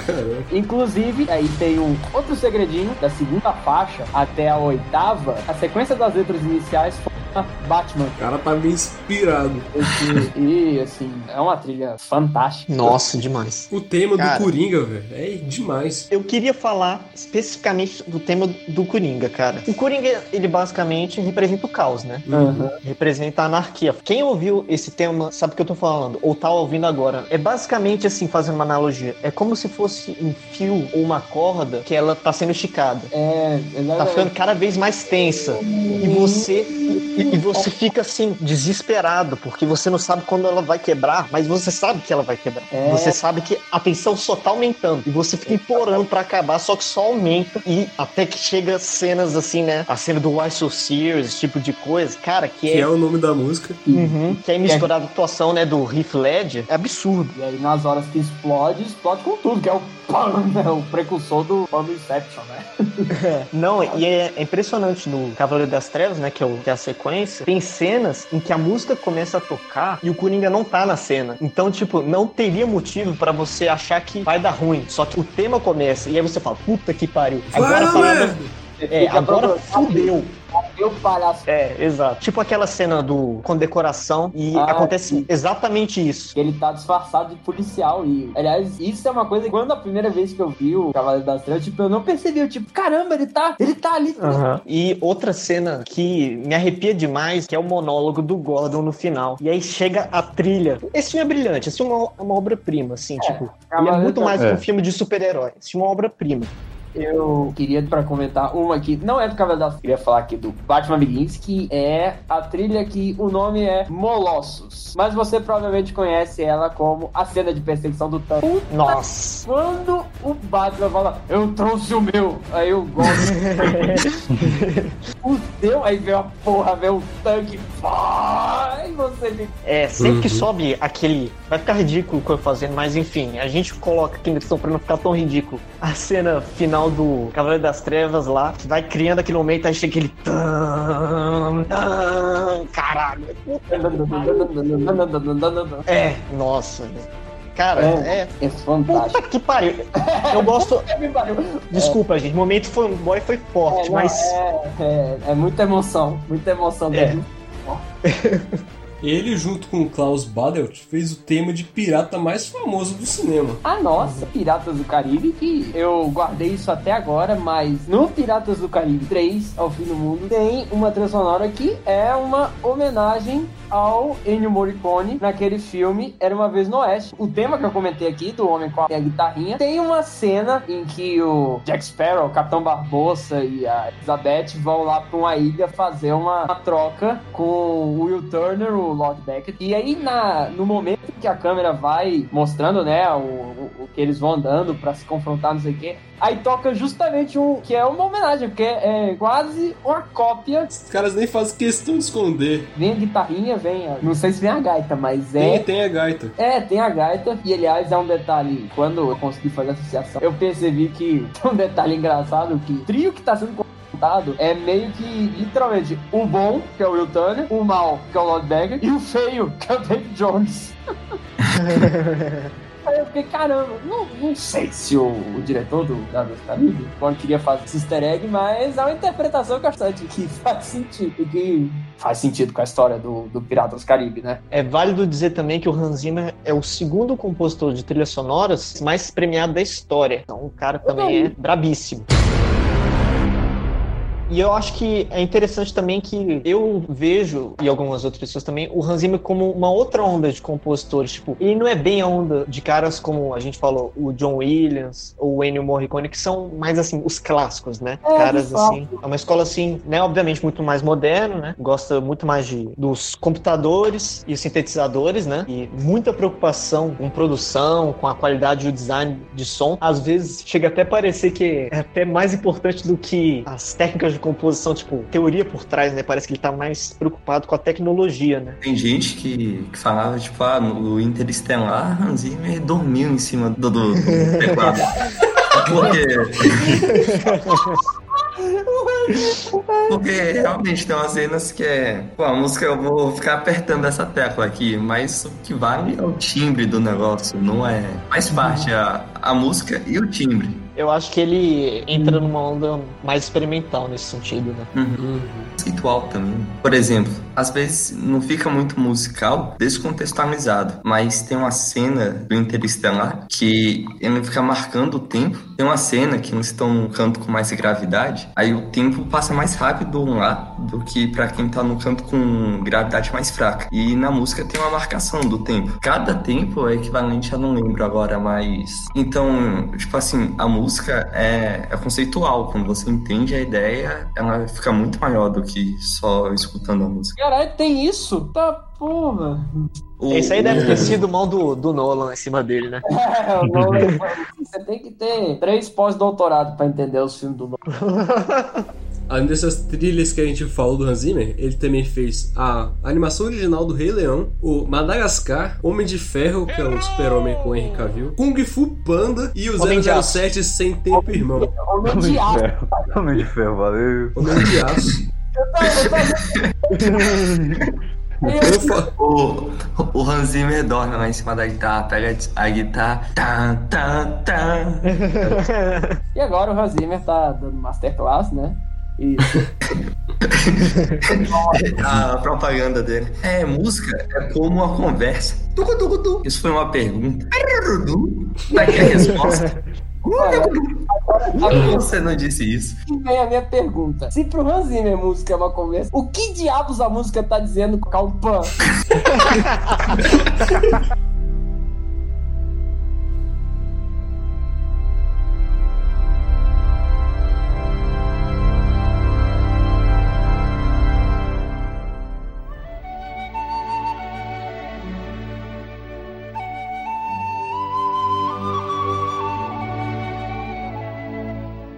agora vamos falar de um cidadão que fez o trilogia de filmes que, se você não viu, pelo amor de Deus, pare o que você está fazendo e vá ver agora, porque simplesmente é, fenomenal. Estamos falando Termina de... o Musicast primeiro, por favor. Depois assiste o filme. É, então... Estamos falando de ninguém menos, ninguém mais que Howard Shore, o compositor da trilha sonora da trilogia O Senhor dos Anéis. E do Hobbit também. É, é curioso que, com o fato da vida, que o Howard Shore, ele começou a carreira dele com filmes de terror. Ainda é hoje, ele é amigaço do David Cronenberg, que é famoso pelo ser a mosca. Cara, esse filme eu tenho medo de ver, mas algum dia eu ainda vou ver. O Bruno ficou traumatizado, não pode ver mosca e tubarão. Não, mo- mosca. Não, o problema é é o Jeff Goldblum, não é a mosca. Eu acho que o Howard Shore, ele só não compôs, tipo, duas trilhas sonoras dos filmes do Cronenberg. Todo o resto ele fez. Só que o que acontece? E aí, no início dos anos 2000, né, o Peter Jackson calou ele pra fazer a trilogia do Senhor dos Anéis. E no primeiro momento, a galera recebeu isso com uma surpresa, justamente porque ele era associado com, caramba, o cara faz trilha sonora pra, pra filme de terror, né? Devia ser uma coisa parecida com o Danny Elfman, né? Caramba, o brother que canta na Oingo Boingo vai fazer a trilha do pai. Enfim, mas não por isso ele tacou uma das trilhas sonoras mais assim, da história do cinema. Ele já quebra com aquele que é o tema do anel que fica durante toda a trilogia, que é aqueles violinos lá que já começam arrepiando os pelos. E ele tem a capacidade de captar a aura de cada pedaço da Terra-média. Eu tava inclusive vendo um, um vídeo e tem uns trechos em que ele conta um pouco de como é que ele fez essa trilha. Primeiro de tudo, ele tava sempre com os livros do Tolkien ali do lado. Ele captou de uma forma primorosa, né? Passando por temas mais etéreos, né? Meio místicos, como por exemplo os temas dos elfos, que tem coros, inclusive, escritos nos idiomas do que o Tolkien criou. E chega até temas mais densos e pesados, como por exemplo o tema de Isengard. Ele inclusive comenta que ele fez o tema pensando para colocar a potência industrial, então ele, ele bota um brother para bater numa placa de aço para fazer um- uma marcação, corrente, em cima do condado. Porra, a flautinha doce, brother. A flautinha doce, você já derrete o coração inteiro. Porque Pra mim, essa é a música do Senhor dos Anéis. é um holismo que te leva, assim, pro paraíso, né? Ele vai passando por tudo isso. Todos esses momentos, todos esses temas, ele consegue captar de uma maneira que é incrível, né? Pois é. O tema do condado mesmo que você falou, cara, é bizarro, né? Eles fazem, tipo, você se sentir em casa em um lugar que você nunca viu na vida, cara. É tipo, você sente nostalgia pra um lugar que você nunca viu. É, Exatamente. É o poder da trilha sonora. É, o poder da trilha sonora. Exato. E tem horas que, por exemplo, você, você sente todo o furor e toda a emoção da batalha. Por exemplo, a carga dos Rohirrim na Batalha dos Campos de Pelennor. Depois de passarem a muralha, adiante e não temam nada! Levantem-se, levantem-se, cavaleiros de Telden! Lanças serão usadas, escudos serão partidos, um dia de luta, um dia vermelho, antes que o sol nasça! Depois que o Pelden mete o discurso, e aí, puta que pariu, os cavalos vão pra frente, a vontade que você É. tem de ficar num cavalo e meter porrada em orc, filha da puta. E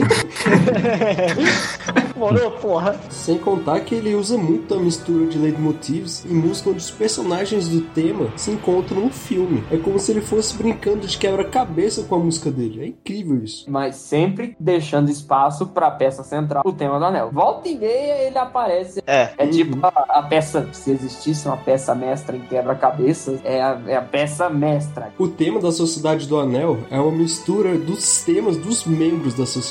E é- aparece por inteiro quando todos estão reunidos. É, Caraca. O cara é o nerdão da música. É, pior que tem isso mesmo. Caraca, não, eu, eu vou mudar. A música do Senhor dos Anéis não é a do Condado, é essa daí. É, mudei,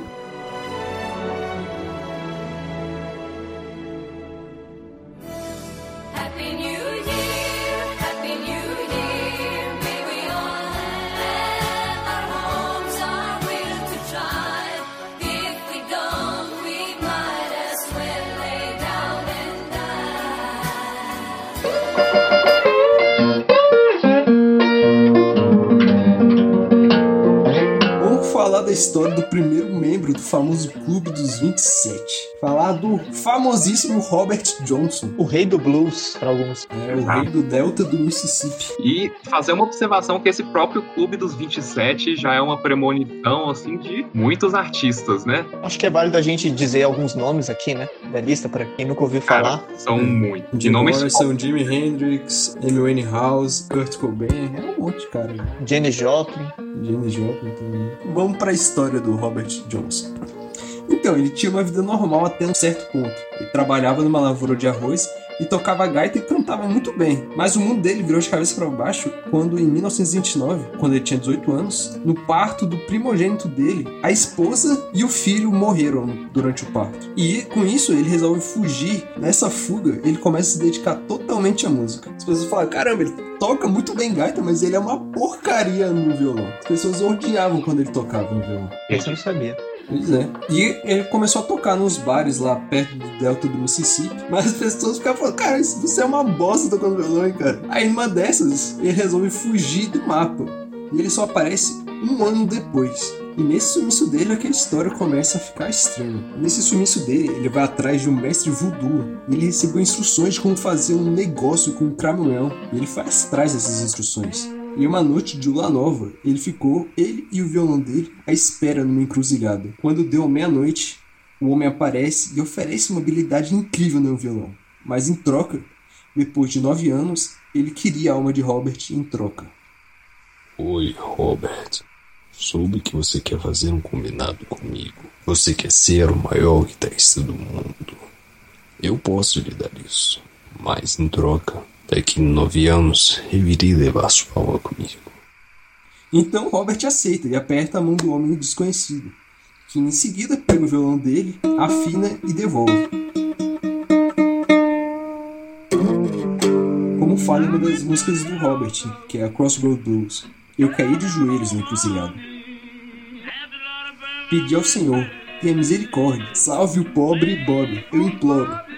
E depois ele ainda fala, eu acredito em minha alma agora. O pobre Bob está se afundando. Você pode correr e dizer ao meu amigo Willie Brown que eu consegui o blues na encruzilhada esta manhã. Quando ele volta a tocar no circuito onde ele se apresentava antes, ele estava tocando de uma forma que encantava todo mundo que o escutava. E até espantou os amigos dele, que eles estavam incrédulos da habilidade que ele conseguiu em tão pouco tempo.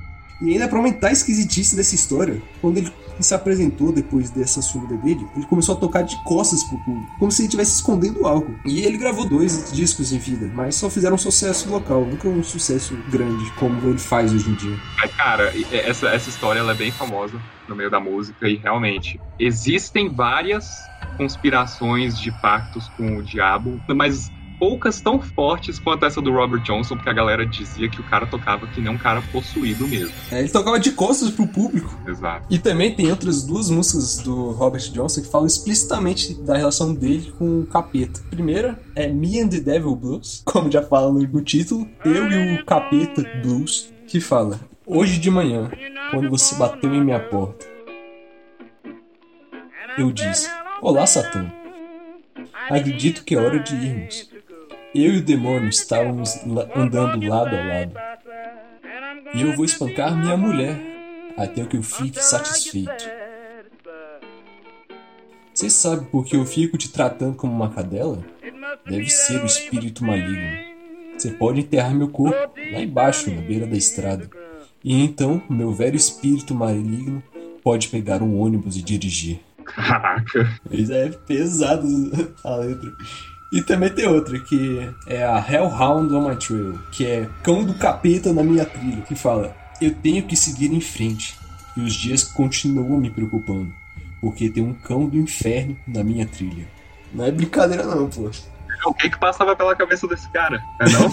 E no ano de 1938, aos 27 anos, depois de 9 anos do suposto pacto, Robert Johnson morre. E na sua certidão de óbito não há uma justificativa, só tá escrito lá, sem médico. Caraca. Sem o quê? Sem médico. Ninguém fez autópsia dele. Caramba. Tá, mas apesar de não haver essa confirmação de pacto, muitas coisas estranham ronda essa história do Johnson, né? Esse ano que ele passou sumido e voltou com uma habilidade incrível, o fato dele tocar de costas pra plateia e as letras das músicas que a gente acabou de falar. Mas tem várias respostas pra isso. Dizem que ele tocava de costas pra evitar que o pessoal copiasse dele o estilo que ele Sim, tocava. Isso ficou bem famoso. Eu não sei se foi com. o- Se eu não me engano, foi com o próprio Van Halen, recém falecido, né? Infelizmente. Que ele, quando tava começando a usar o tapping, ele também tocava de costas pra galera não saber o que, que ele tava fazendo. Aí muita É. gente pensava que ele tava. que tinha duas guitarras. É, o pessoal inventa uma técnica nova. Não vou revelar, não, o pessoal vai copiar tudo. Uma outra explicação para isso seria a questão da reverberação, que o- os equipamentos que ele usava eram muito precários. Então, onde eu sei muitas vezes ele nem tinha como usar equipamento de amplificação, então o que ele fazia era tocar de costas para o som reverberar melhor. Mas mesmo assim é meio estranho, né? Tocar de costas é meio estranho. Pouquíssimo estranho, né? Pouquinho, pouquinho só. E em relação às letras, naquela época, essa lenda que rondava ele dava muita notoriedade. Então ele abraçou de vez esse mito pra ganhar mais fama ainda. Sim, exatamente. Eu, acho que, cara, alguma coisa tinha ali. Se ele tava enxergando alguém atrás dele, ou por algum motivo ele não podia ficar de frente, olhando pra frente, eu não sei. Mas, como isso não é registrado em, em vídeo, né? Não, tem- não temos registro disso, fica difícil analisar. Só tem E- duas fotos do cara. A vida toda? É, só existem duas fotos, que é uma ele fumando um cigarro e outra ele tocando. Pensava que era que você falou dele tocando de costas, as fotos do Não, dele. só existem duas fotos geral. Só existe, só tiraram duas fotos dele. Maluco. Pois é, cara é um mistério. É, tem até uma foto aqui, a terceira foto de Robert Johnson não é autêntica. Pois é.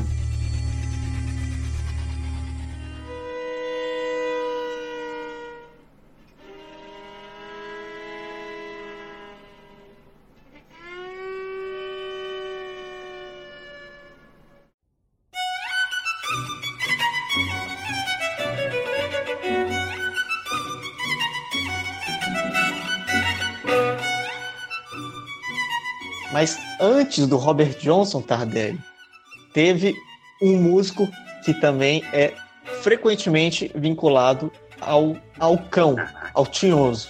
Esse músico é simplesmente um dos maiores símbolos de virtuosismo que o mundo já viu, que foi Niccolò Paganini, considerado aí por muitos o maior violinista de todos os tempos. Pois é. O cara viveu aí, é, no- principalmente no século XIX, e, como eu já disse, ele era um prodígio absoluto. Para vocês terem uma ideia, quando ele era criança, o pai dele obrigava ele a estudar violino por horas a fio, e se ele se negasse ou não fizesse isso, ele era ameaçado de ter castigos severos. Olha aí. E aí, quando ele tinha aí só os seus nove anos de idade, ele foi para a cidade de Parma, né? Ele era italiano, nasceu em Gênova e ele iria estudar com, prepara aí, quinta série Alert, o famoso violinista Alessandro Rolla. Cara é do caralho, né? Desculpa, vou dar um tapão aqui. Nos primeiros contatos que esse professor teve com o jovem Paganini, ele desafiou ele a tocar o concerto que o mesmo tinha escrito à primeira vista. E dizem que o Paganini tocou melhor do que ele, o concerto. O cara pediu pra ele tocar, tipo assim, só olhando a partitura. É, pra- bota assim, a partitura, toca isso à primeira vista. E ele tocou melhor que o cara interpretava. Caralho. Em seguida, o nosso querido Alessandro, para não falar o sobrenome, disse o seguinte: Nada tenho a lhe ensinar, meu menino. Vá e voe. E assim começou a carreira de músico de Niccolo Paganini. Desde muito jovem, ele já se apresentava, fazia diversos concertos, Itália afora, e, e logo de início, a- o virtuosismo e a genialidade dele eram totalmente, totalmente visíveis e óbvias. Ele criava técnicas novas no violino, estilos novos de interpretação. A forma como ele se portava nos palcos lembra até rockstars do século passado. Olha aí. Algo que é um tanto incomum de se ver em músicos eruditos. Ele basicamente dançava e ficava se movimentando pelo palco enquanto tocava. Como se ele estivesse numa taberna. Exatamente. E, inclusive, ele se apresentava muito em tabernas. Ele pulava nas mesas? Olha, eu não sei, mas não duvido. Porque tocar violino e pular na mesa, aí sim eu respeito. E aí eu sim eu acho que vai ter algo errado. As pessoas ficaram tão impressionadas com o nível de excelência musical do Paganini que logo começaram os boatos.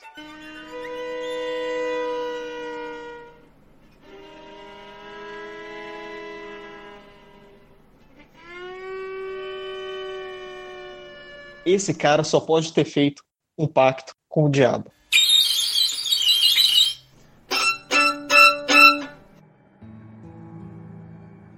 E o que acontece é o seguinte: a partir desse momento, não só o Paganini não evitou esse tipo de informação, esse tipo de, entre aspas, boato, como ele incentivou esse tipo de coisa.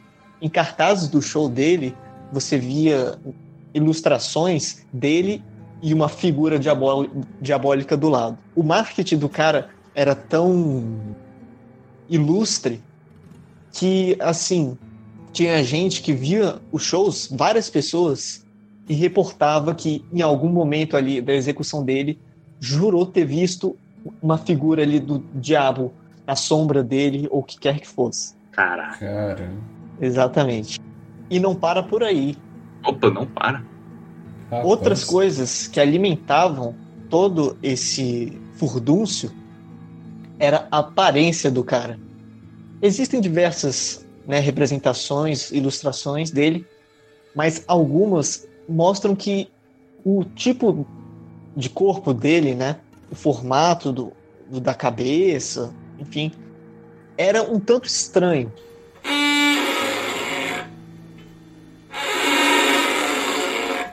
A começar pelo é, o, pela cabeça assim, a testa principalmente muito longa, os dedos particularmente compridos e muito magrelos, e aí, né, isso é, certamente foi uma coisa que deve ter ajudado ainda mais a execução dele. Ou seja, as pessoas viam aquilo, uma figura que era um tanto mefistotélica, que, é uma, né, que, remete ao, ao capiroto, isso só alimentava ainda mais toda essa crença popular.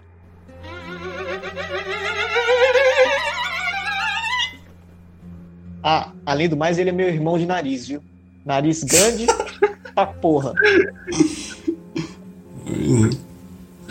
Eu tô vendo aqui uma foto lá que você falou, que tem a sombra do capiroto. A foto, a, o desenho dele também não é nada bonito, né? Parece que ele tá olhando pro violino com raiva. Não é? É, assustador. Caraca. O- ou o pintor debochou dele, ou o bicho era feio.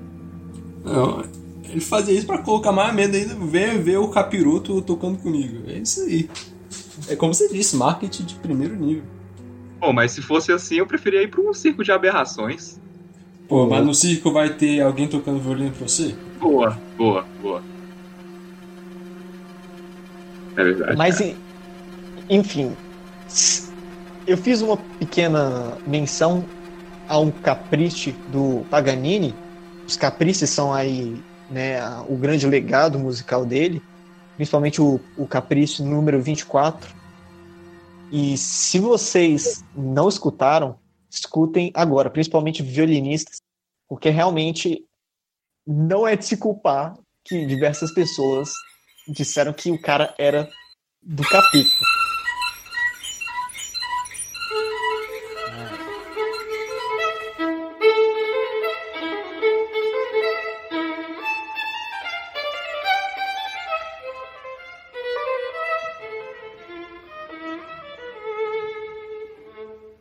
E, inclusive, em 2013, até fizeram um filme chamado O Violinista do Capeta, né? Não sei como é que foi a tradução em inglês, mas, em português, mas em inglês é The Devil's Violinist. Então esse virou o legado do cara, né? Sim, sim.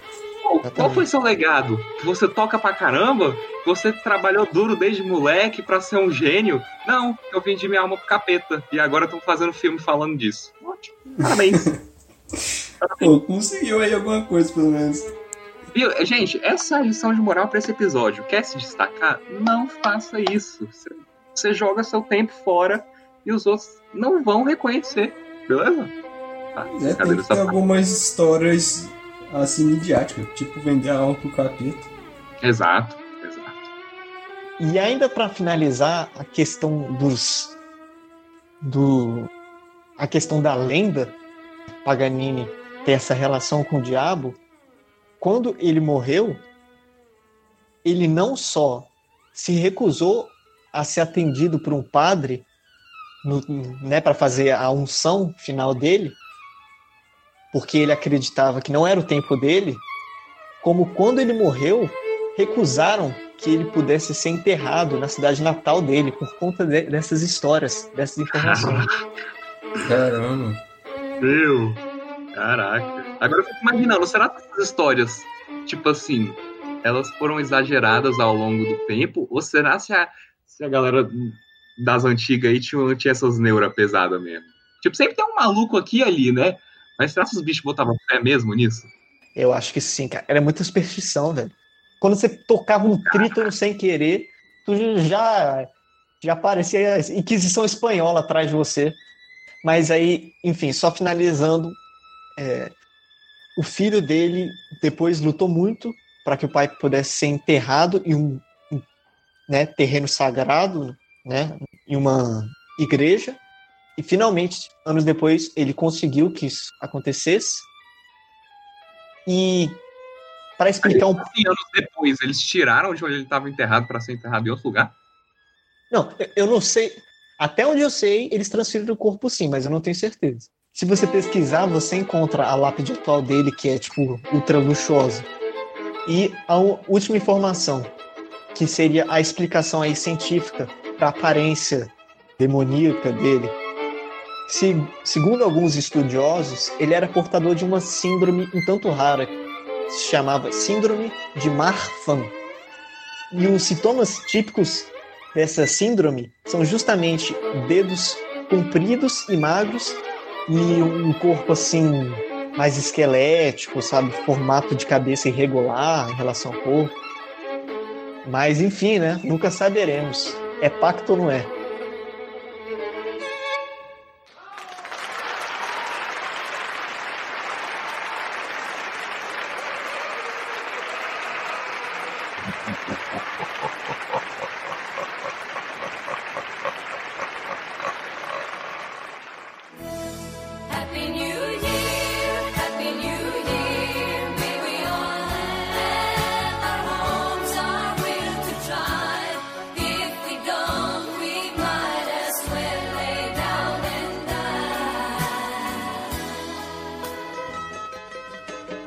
Pra fechar esse lado, nós temos Stairway to Heaven. Que agora, vamos falar. Essa música a gente precisa dar uma atenção especial pra ela. Então vamos lá. Análise de Stairway to Heaven.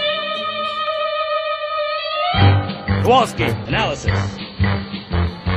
Eu já adianto uma coisa. A análise que a gente vai fazer aqui, por mais que seja muito interessante, coerente, eu não acredito que seja. Era isso que eles pensavam. Mas é uma análise muito bem feita. Existem várias interpretações para essa música. Essa que a gente vai dar agora foi explicada para nós numa aula de terceiro ano pelo nosso professor de história, Pedro Ferrari, que ele também faz um podcast, que é o Projeto Humanos. E aqui eu acho pessoalmente a mais coerente. Essa música retrata muito bem a mentalidade do jovem na época, os baby boomers, que é aquela geração que nasceu logo depois que a Segunda Guerra acabou. A primeira geração de crianças rebelando contra os pais aí no Ocidente. Sim, a terceira via, que em vez de priorizar a luta de classes ou o dinheiro, eles priorizavam o amor. Isso, exato. Eles contradiziam a dicotomia da Guerra Fria. E a música é exatamente sobre isso. O Bruno falou aí da primeira geração. É aquela história, né? Que os Beatles cimentaram os adolescentes. Antes só era cultura infantil ou cultura adulta. Então, os adolescentes são aqui no projeto. E deu errado logo na primeira tentativa. Vamos dar um resumo da música. A música fala da história de uma mulher que ela quer chegar ao paraíso. Para isso, ela tenta chegar a partir do consumo. E chega um momento na música que ela percebe que assim ela não está chegando e ela encontra um flautista, que é a ideia da música. E essa música vai mostrar para ela que o caminho é outro, não é a luta de classes, não é o dinheiro. O caminho não é pelo que você tem, é pelo que você é e pelo que você pensa. E a partir da música, você se liberta e assim você consegue atingir a redenção e chegar no paraíso.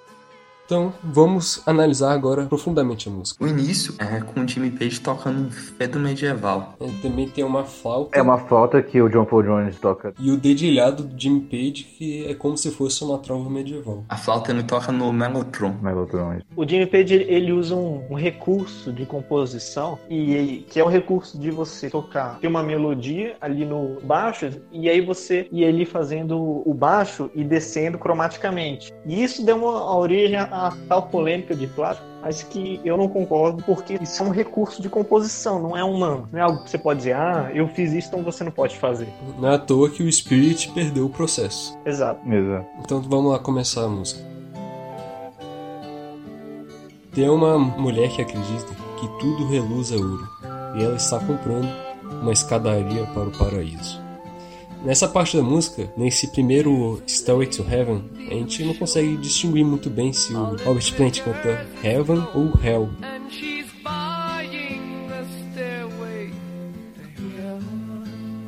Quando ela chega lá, ela sabe que se todas as lojas estiverem fechadas, com uma palavra ela consegue o que ela veio buscar. E ela está comprando uma escadaria para o paraíso. Mais uma vez, paraíso a gente não distingue se é paraíso ou inferno. E esse último verso mostra que ela tinha não só poder econômico, mas político também. E mostra que ela pensa que tudo ela pode conseguir porque ela tem poder econômico e político.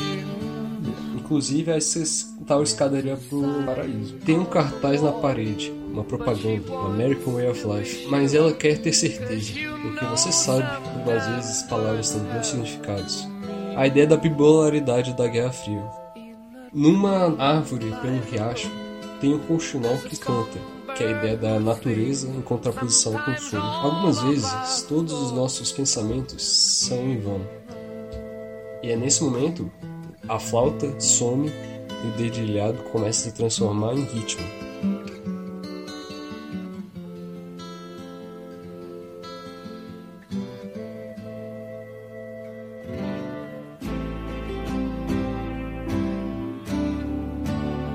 Isso me faz pensar.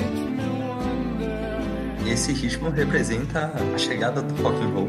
Rock and roll não é só música, é ideologia também. Aí quando a mulher começa realmente a pensar se realmente a melhor maneira dela chegar ao paraíso, como ela comprando. Tem algo que eu sinto quando olho para o oeste, que é o, berço do movimento hippie, lá na costa oeste dos Estados Unidos. E meu espírito chora por partir, ou seja, ela está se entregando a esse contexto novo, a essa terceira via. E meus pensamentos eu tenho visto anéis de fumaça pelas árvores, e a voz daqueles que ficam olhando.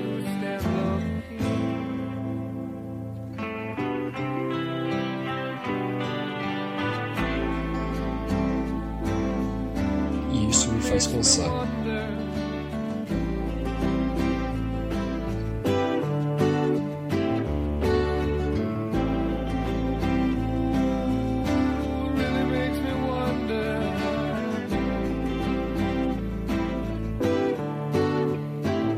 E o sussurro que em breve, se todos nós entoarmos a melodia, então o flautista nos le- levará à razão, que é a ideia da música. É, porque essa terceira via é bem influenciada pela música. E um novo dia irá surgir para aqueles que se ficarem. E as florestas irão ecoar gargalhadas. Que é o que fala: olha, tem algo que chama para além dessa lógica de consumo, que chama para uma ideia de natureza e é lá que está a nossa redenção. E novamente o instrumental vai ficando mais pesado e cada vez se aproximando mais do rock and roll.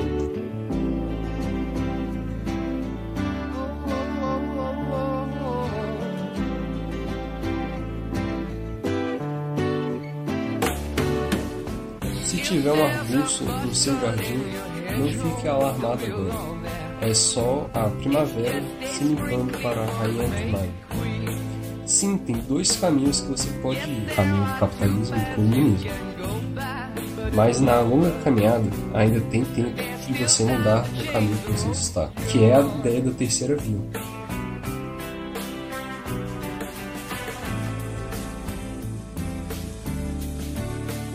Isso me faz pensar.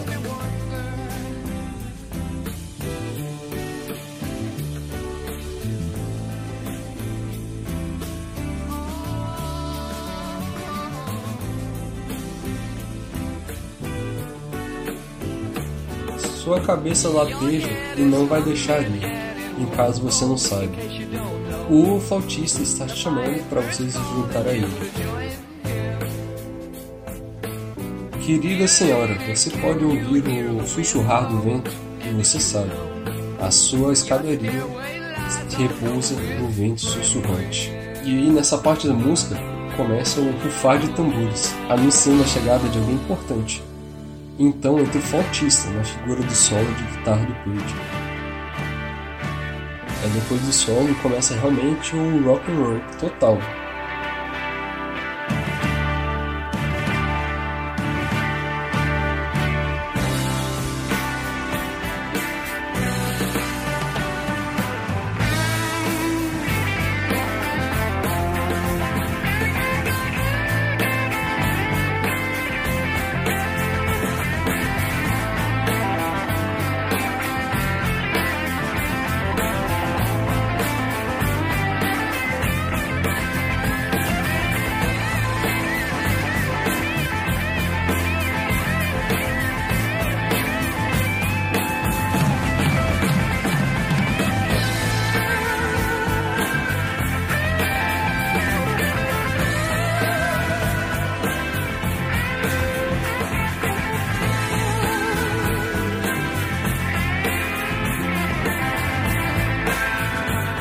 Enquanto nós andamos pela estrada abaixo, com as nossas sombras maiores que a nossa alma, lá caminha uma senhora que todos nós conhecemos. Que é aquela mulher do início da música. Que brilha, luz branca e quer mostrar. Lá no início ela dizia que tudo que brilha é ouro, mas agora ela vê que quem brilha é ela.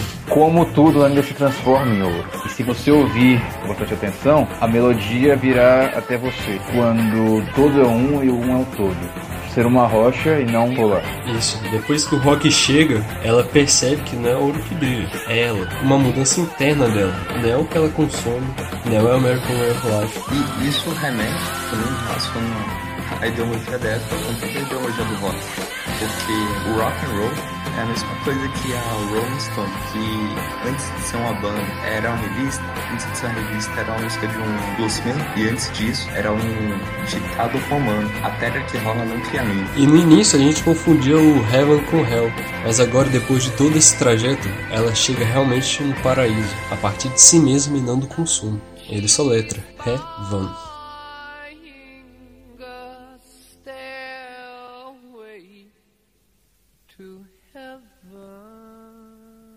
E é isso, essa é a nossa análise de Star to Heaven.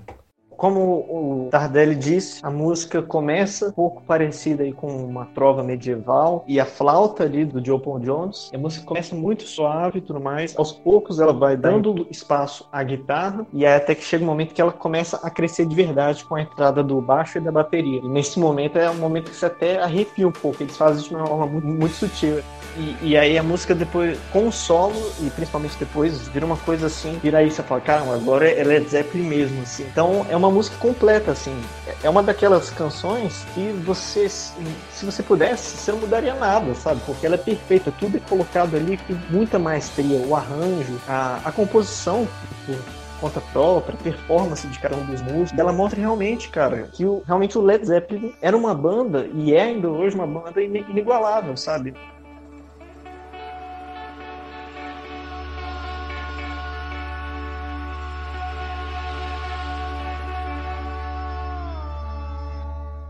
E já que não teve turnê por causa da condição do Howard Plant, eles finalmente lançaram um filme deles, o The Song Remains the Same, que foi gravado num show do Madison Square Garden na turnê do House of the Holy em 1973. Lançaram três anos depois da gravação.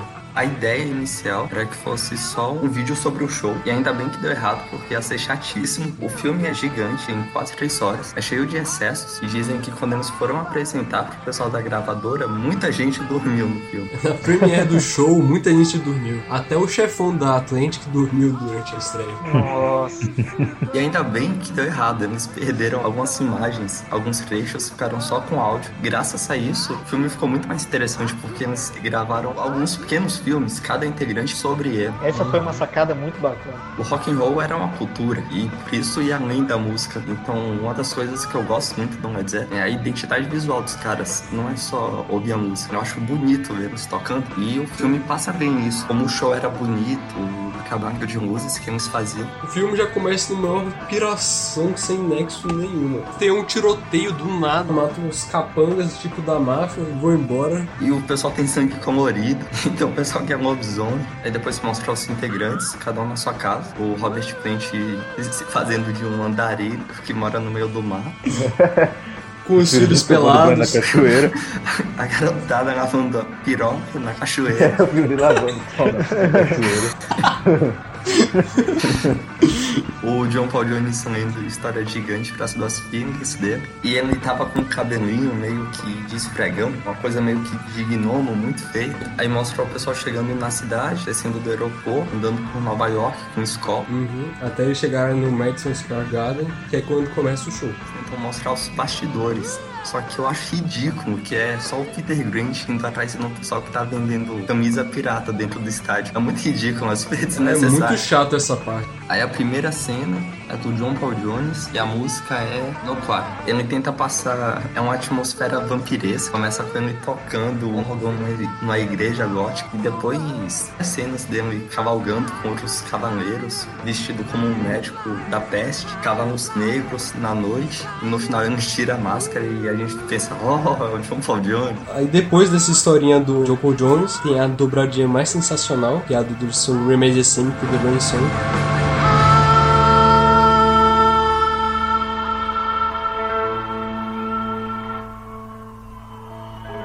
Começa o filminho do Robert Plant. Aí nesse filme o Robert Plant se vende como um príncipe. Ele vai no castelo, mata uns caras e resgata a princesa. O Jimmy Page retrata um, uma das filosofias da Mr. Crowley, que é a questão da morte da criança interior. Mostra ele subindo uma montanha, chegando lá em cima ele encontra o eremita, muito parecido com o eremita da capa do Led Zeppelin 4. Aí ele vê que o eremita tem o próprio rosto dele. O rosto do eremita envelhece, vira um bebê, passa por essa transição. E o eremita pega o arco de violino e o arco de violino tá presente porque a música desse filme é Daisy and Confused, meia hora de Jimmy Page batendo na guitarra com arco de violino. O filme do John Bonham é Bom dia, eu sou John Bonham, essa é a minha vida. É exatamente isso, cara. Ele pilotando um trator lá numa fazenda. É, aparece o filho dele Aparece tocando o Jason, bateria. Aparece o carro de sorveteiro do John Bonham. E é no Star to Heaven que acontece a coisa mais marcante desse filme. A primeira coisa que aparece no Google Imagens, se você pesquisa The Song Remains the Same. O pacotão do Plant. É o negócio do Plant lá, mostra assim, né? Pra todo mundo ver. O cara guardou um estojo dentro da casa. Olha nisso lá. Assim. É o microfone reserva.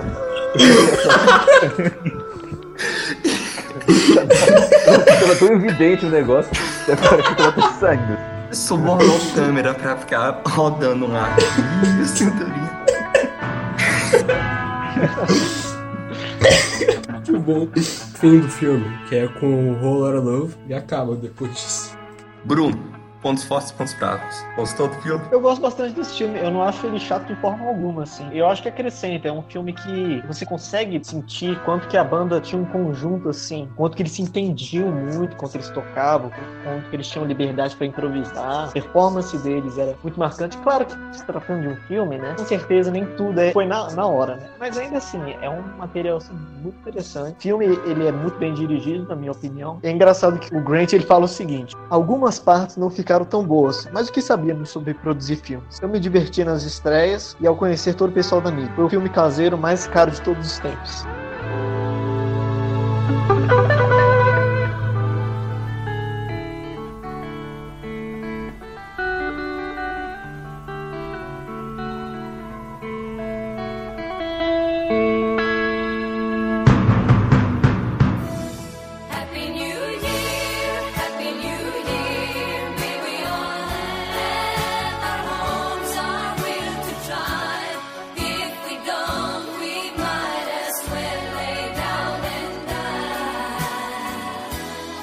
Já que a gente tá falando de bandas que são parecidas com os Beatles, a gente tem que falar da banda fictícia dos Beatles, que é a Sgt. Pepper's Lonely Hearts Band. Vamos pra onde surgiu essa ideia de criar uma banda fictícia. Tudo começou com as férias que os Beatles tiraram depois de terem lançado o Revolver em 1966. O George foi pra Índia aprender a tocar citara, o Ringo ficou com a família, o John foi participar de um filme de comédia na Espanha, que é Como Eu Ganhei a Guerra. Acho que ninguém assistiu esse filme, deve ser também muito engraçado.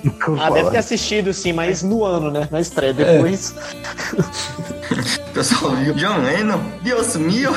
Deus mío, ai ai muchacho.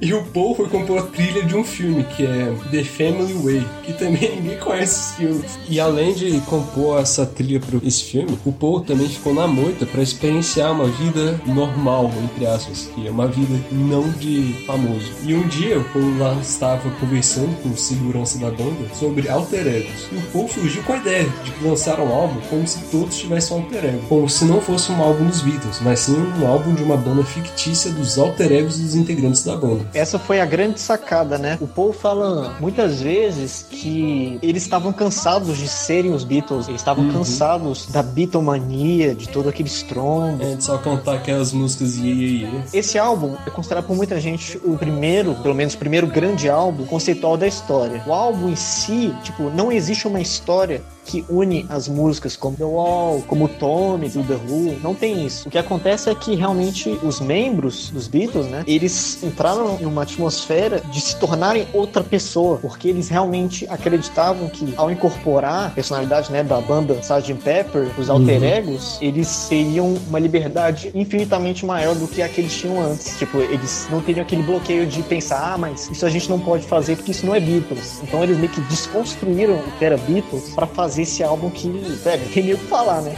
Porque esse álbum, se eles pensassem, esse música não é Beatles, não é mesmo, essa música é do Sgt. Peppers. Pois é, e assim, a gente não vai nem tentar falar de tudo esse álbum, até porque daria um episódio inteiro. É considerado por muita gente aí o melhor álbum dos Beatles, com certeza também pra muita gente um dos maiores álbuns de todos os tempos, é um dos álbuns mais vendidos de todos os tempos, e é um divisor de águas, né? Da música em geral. Trazer só uma curiosidade sobre o álbum. Quem que tava gravando o primeiro álbum no mesmo estúdio quando eles estavam gravando o Sgt. Peppers? Pink Floyd. Olha só.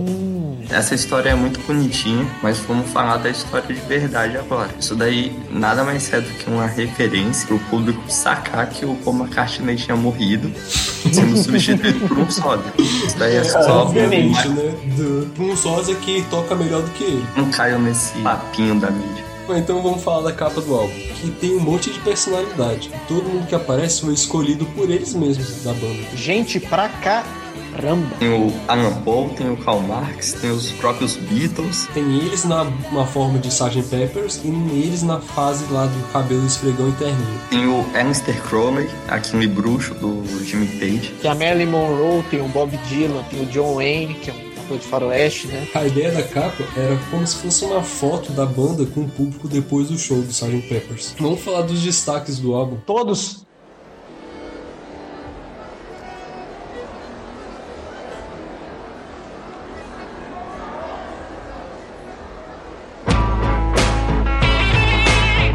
Começando pela faixa Sgt. Pepper's Lonely Heart Club Band, que tem o mesmo nome do álbum, e essa música é como se fosse a introdução da banda fictícia em um show. Ela começa com a banda se preparando no palco, o Paul começa a cantar como ele fosse um mestre de cerimônias, ele até quebra a quarta parede apresentando a banda pro público. E ele apresenta nessa música o Billy Shears, quem é quem canta a próxima música. Quem canta a próxima música não é o Ringo? Sim, mas o Ringo é o Billy Shears. Ah! Já não estou entendendo mais nada. Muito confuso. Curiosidade dessa música é que o Paul estava tão empolgado com esse álbum que ele compôs e gravou quase todos os instrumentos. Ele só Caraca. deixou a bateria pro Ringo gravar mesmo. E ele poderia ter feito isso, porque ele sabe tocar bateria também.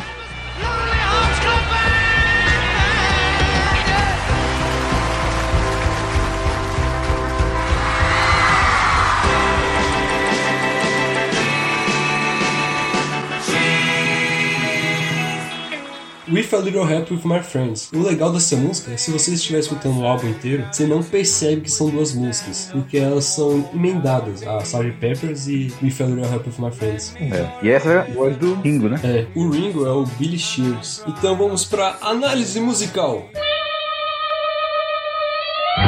Kowalski, analysis.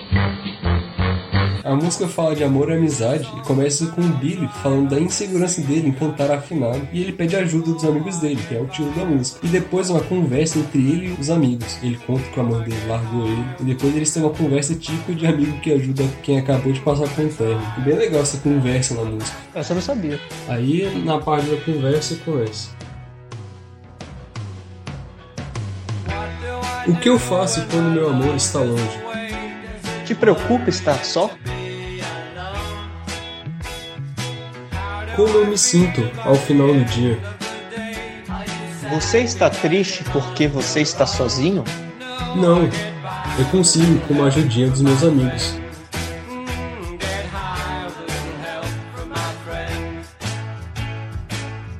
Você acredita em amor à primeira vista? Sim, tenho certeza que isso acontece toda hora.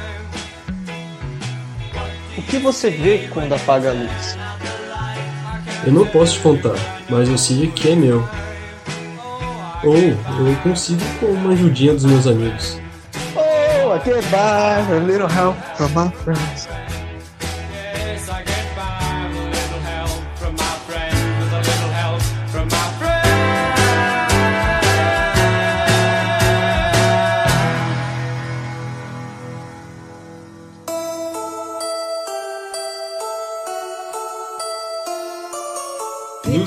With Diamonds. Ah, não, cara, esse nome é muito grande. Vamos chamar pela sigla. Famosa Sigla é. LSD. Claro. É uma música bem psicodélica e a letra é viajada pra caramba. né? Essa música é muito boa. Os Beatles renegam até hoje que é em homenagem a LSD, né? Ah, Vamos ser sinceros. Eu já vi um documentário que foi inspirado num desenho que a filha do John Lennon mostrou. Filho, filho. Filho, é, filho, isso.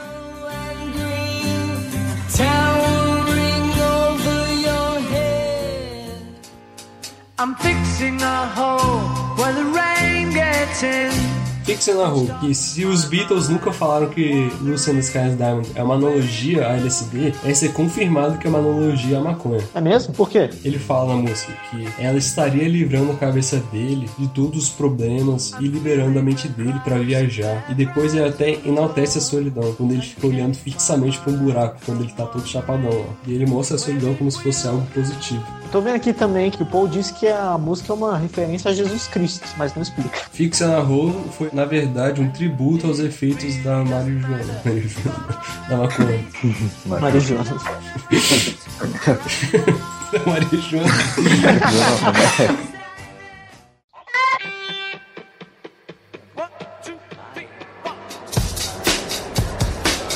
Sgt. Pepper's Lonely Hearts Club Band Reprise. É como se fosse o encerramento do show da banda. Eles Sim. até fazem os agradecimentos, eles recebem aplausos do público, mas o álbum não termina com essa música, porque depois nós temos a Day in a Life. A relação dessas duas músicas é como se fosse a relação das primeiras duas músicas, elas são emendadas. Eles também acharam que a Day in the Life combina melhor, né, pra esse encerramento.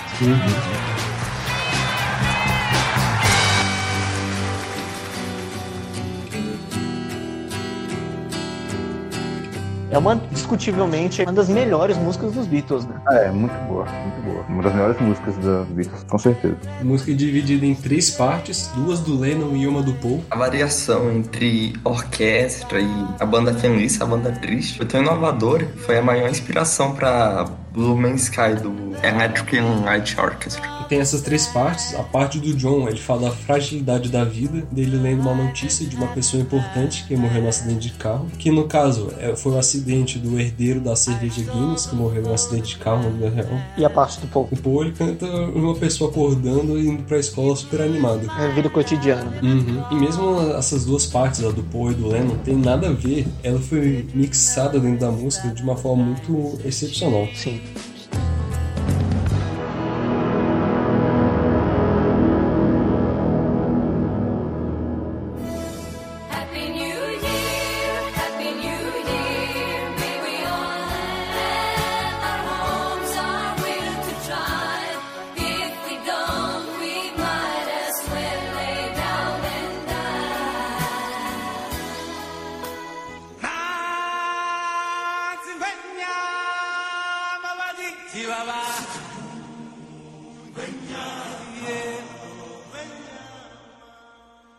Outro trabalho da Disney que também é extremamente marcante é o do Rei Leão, né? E, inclusive, a trilha, muita gente sabe disso, né? Ela foi composta pelo Elton John, ela foi arranjada para orquestra pelo Hans Zimmer. Por último, mas não menos importante, o Tim Rice escreveu a- as letras das músicas. Então foi um Caramba. trabalho. Olha aí. Foi um trabalho conjunto. Eu confesso que dessa vez, Rei Leão foi o que eu não, não vi tanto. Nossa, foi um dos filmes que eu mais vi na minha infância. É, Rei Leão é excelente, cara.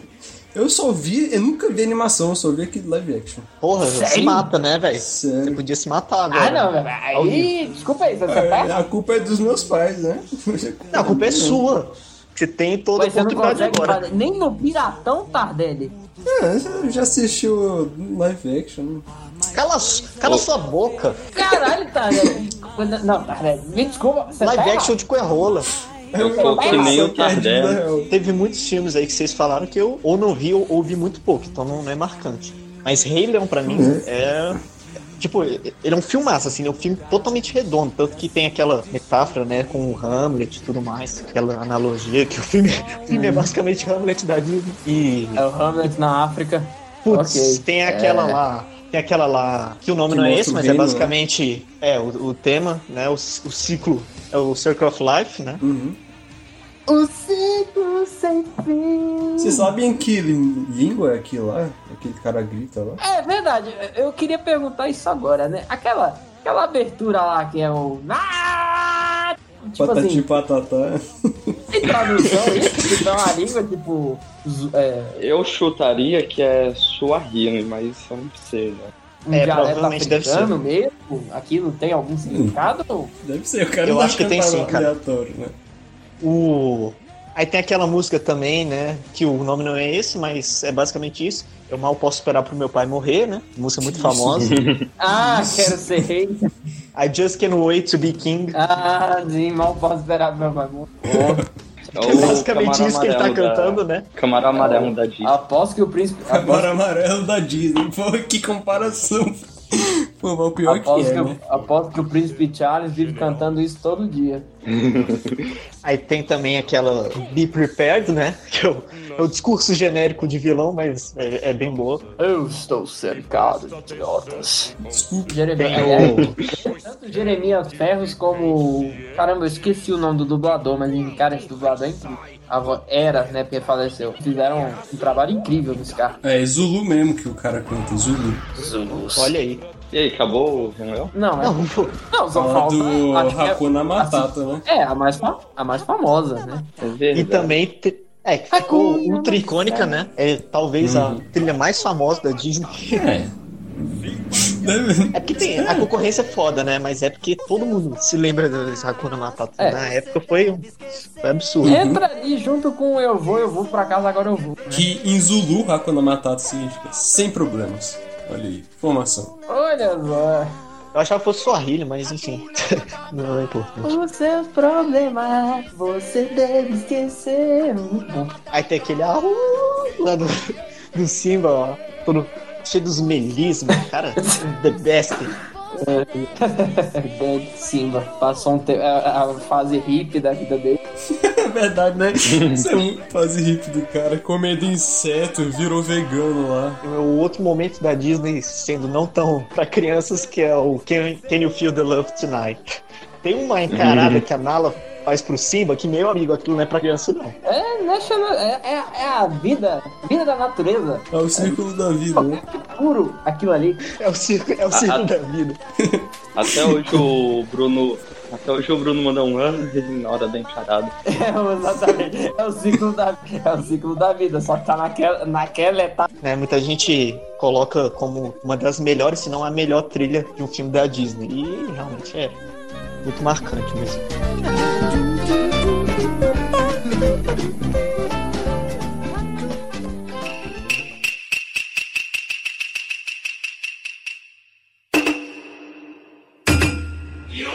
Então vamos falar agora, tá me entendendo?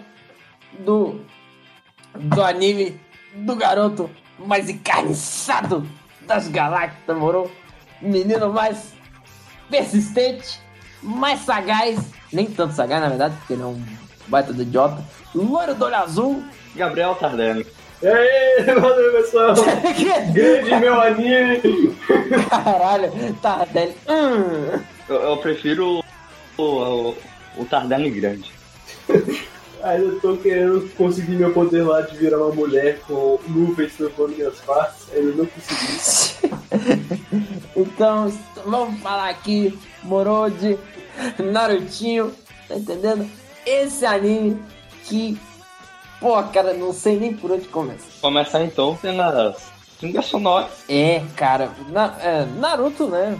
De todos, acho que de todos os animes que eu assisti, marcou muito minha infância. Eu gosto muito. Então, vamos então começar, como o Pedro sugeriu, falando das trilhas sonoras, que realmente é o ponto fora da curva. Naruto tem uma característica de que ele puxa muito de música tradicional japonesa. Então é muito frequente o uso de instrumentos, como eu já mencionei aqui, como o taco, que, mais uma vez, para você aí que, se você já esqueceu o que eu falei no primeiro episódio, é um tamborzão tocado com duas baquetas, que são bacanas. Eles geralmente são tocados em grupos, né? Eu gostava de ver as apresentações que tinham lá no templo budista em Brasília de Tatu. A flauta também, eu não diria, eu não sei se a flauta que eles usam é realmente a, a flauta a flauta tradicional japonesa, cujo nome me escapa agora, né? Mas enfim, mas pelo menos eles usam melodias típicas da flauta japonesa, né? E deixa eu ver, o que mais que eles usam? Ah, certa, usam shamisen também, vários outros. E uma coisa especial de Naruto é que parte da trilha sonora é, é muito inspirada no gênero de teatral, também tradicional japonês, kabuki. Na verdade, eu diria que Naruto inteiro, assim, é muito inspirado no, no kabuki, que para quem não sabe, kabuki é kabuki tem a peculiaridade de ser um gênero teatral mais voltado para uma coisa, vamos dizer, cômica. Ele é muito mais exagerado. Isso eu posso dizer com certeza. É muito exagerado. Então aquela coisa da, de, de poses, de poses, olhares, olhares esbugalhados.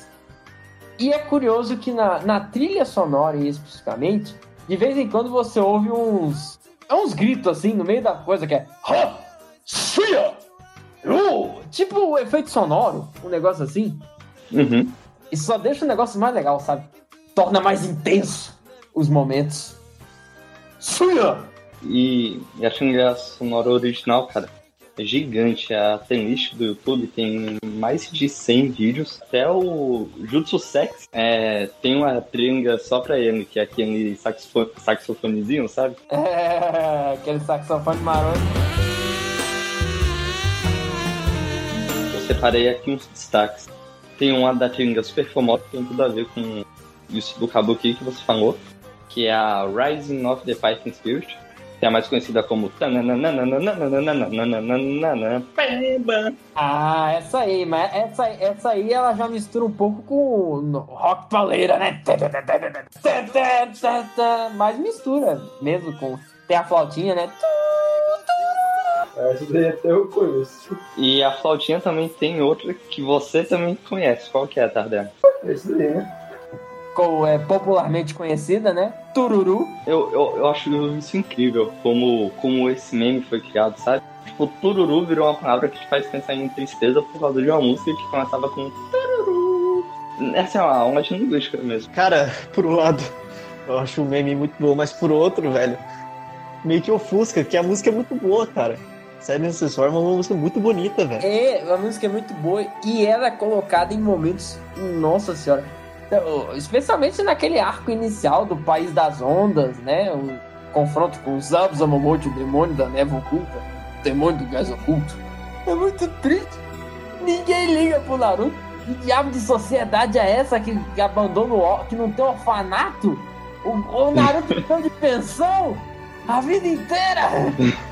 Eu, eu concordo com o Bruno. Sadness and Sorrow é uma música muito boa, ofuscada pelo meme. Mas tem outra música triste do Naruto, que é muito boa também, e é ofuscada pelo Sadness and Sorrow. Que é a O Naruto pode ser um pouco duro às vezes. Mesmo assim, eu nunca vi ele chorar, ficar zangado ou se dar por vencido. Ele está sempre ansioso por melhorar. Ele quer ser respeitado. É o sonho dele. E arriscaria a vida por isso, sem hesitar. Meu palpite é que ele se cansou de chorar e decidiu fazer alguma coisa a respeito.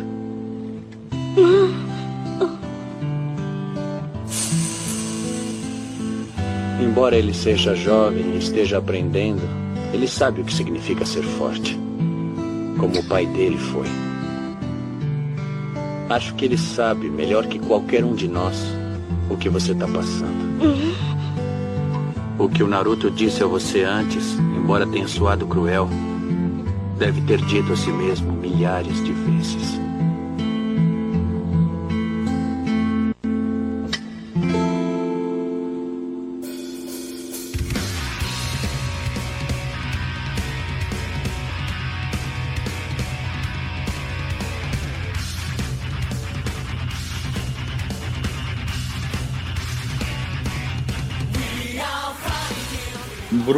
Stardust, na playlist de Naruto Clássico. Eu botei a segunda abertura, que é aquela do Neji, Oni, Sai Sore. Botei a quarta, que é o, que é o Flow Go. E botei a quinta, que também é muito boa. E são as três muito boas, mas o que eu tenho pra falar é da, da do meio aí, que é a quarta, que é o vídeo mais legal que tem. A, a música é super animada. E recentemente a banda completou 15 anos e eles fizeram uma versão em que depois de um solo de guitarra, a música calma e tem um interlúdio, só, só o baixo, né, levando, e quem canta o refrão são vários dubladores. E os três primeiros que cantam são do time 7 do Naruto, né, o dublador do Sasuke, da Sakura e do, e do Naruto. We are fighting dreamers さあ神を目指して Fighting dreamers なりふり構わず Fighting dreamers 信じるがままに Oli oli oli oli Como é que é o nome da música mesmo? É Flow. Flow Podcast. Igual o podcast. Não, é, é Gol. Flow é Ah, a o nome- banda. Ah, a banda que é o Flow. Ah, sim. Beleza. E Naruto, Naruto Shippuden também tem uma caralhada de, de abertura, né? Eu, eu só cito aqui a primeira, que é Heroes Comeback. O que eu acho interessante dessa, cara, é que você pediu pra acrescentar na lista e só o Naruto mesmo pra fazer você gostar de uma música que tem um rapzão, um trap zomba meio. é, um, é um rap, é um- é rap, é um rap metal. né? Porque o cara canta igual cantor de metal. Você não parou pra perceber que ele é.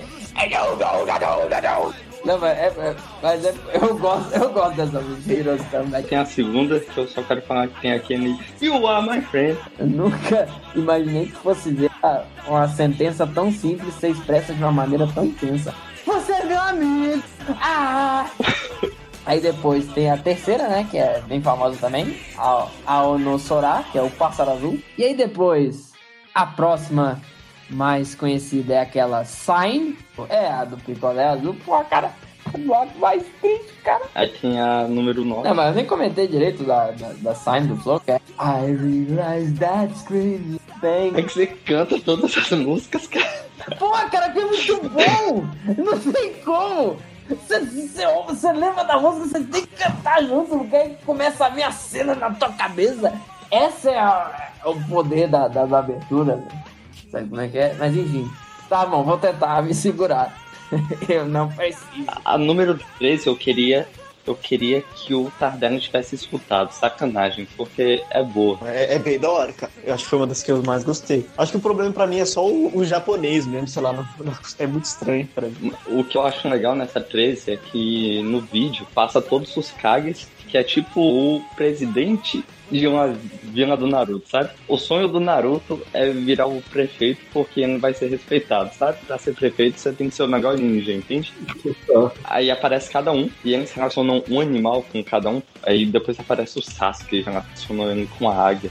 E aí, por último, a gente cita aqui a abertura número 16, né? Que eu acho horrorosa. Pô, cara, eu, eu acho. É, é uma confusão sem pé nem cabeça. O Madara dando um passo de break desse no meio da. no meio da abertura. Caralho, que porra é essa? Aí daqui a pouco tem um Megazord montado numa raposa atirando flecha. Esse é porra, cara, que loucura. Naruto começa como ninja, aí o negócio desgringola de um jeito que virou Dragon Ball. Essa abertura é um exemplo disso.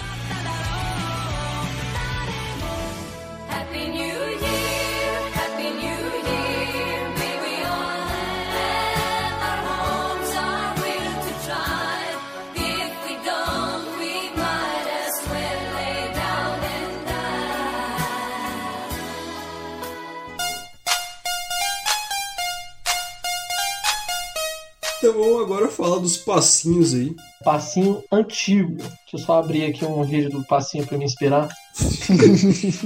Tem aquele lá do carinha lá da chave do Corolla. Cara, aqu- aquilo me quebrou, velho. Aquilo me quebrou. Ah, do, do tio com chave do O Corolla. comentário. Comentário? Vai no Don't Stop the Rock, passinho das antigas. E nos comentários. Bom, e outra coisa que dá pra gente falar também são os famosos passinhos que a galera fazia muito nas festas. Pessoal jovem ainda, fazia o passinho todo mundo sincronizado, aquele negócio maravilhoso. E detalhe também pro equilíbrio que tinha que ter com a latinha de cerveja na mão, né? Era o churrasquinho na mão esquerda, a latinha na mão direita e o passinho, pai. Não derramar nada no chão. E a chave do Corolla na cintura. A chave do Corolla, mano. Tiozão de bermuda. A galera tem que pesquisar aí no YouTube. Passinhos da antiga. O negócio é maravilhoso. Sempre tem um que tá mais bêbado um pouquinho do que o resto do grupo, aí atrasado uns dois segundos. O estilo do festival, né? Tipo, tênis, meia pra fora, a bermuda até o joelho. É isso. É a quintessência do início do século XXI. Mano, tem aqui um vídeo daqui pro bêbado, o cara tá quase caindo fazendo os passinhos. passinhos da antiga 115. Nossa, muito bom, cara. Esse, esse vocal feminino, pô, dá emoção demais de escutar. Meu Deus do céu. Olha só, já tô sambando na cadeira aqui, rapaziada. Pô, O pessoal se dedica também, né? Não tem vergonha. É lógico. É, depois você bebe umas, a vergonha some, né? Na moral, sabe o que, que isso me lembra muito? Eu acho que só o Messias vai saber. Tá ligado em evento de anime que tem Matsuri Dance? Ah.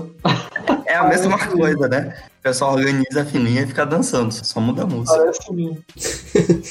Eu vi que tem uma galera que fala também do breakdance, né? Tem isso no freestyle, Messias, ou, ou não? Cara, até onde eu sei, o passinho é só em pezinho mesmo. Humilde, né? Humilde, humilde. O cara já tá bêbado. Copão na mão. Aí pra sincronizar com o resto dos amigos ainda, vixi, aí tem que ser simples. Acho que o breakdance é um negócio mais. Hip hop, né? É, talvez do hip hop. Mas talvez tenha, né? Tá, Às vezes aí, no interior da Ceilândia tem alguma família que escuta o famoso freestyle dançando um breakzão.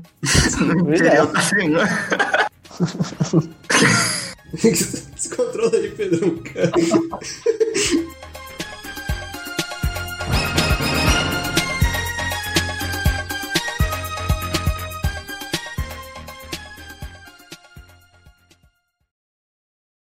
Eu adoro essa música, adoro, adoro. Adoro como que é, Pedro Luiz. Como que é? Adoro essa música. Adoro essa música.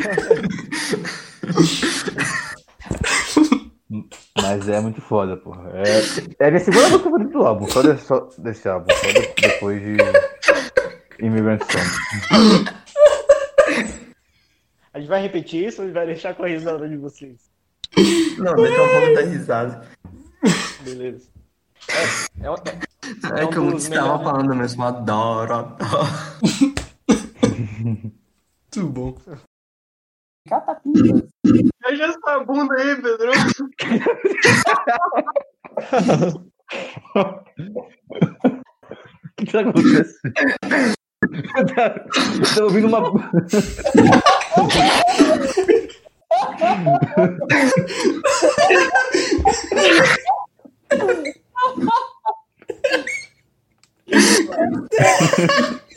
O cara tá podre. Isso tem A trilha sonora. O cara tá podre, velho.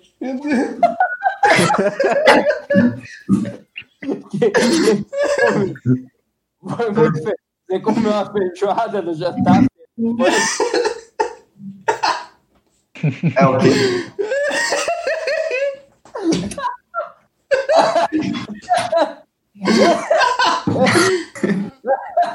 Tá peidando aí, Pedrão, pelo amor de Deus.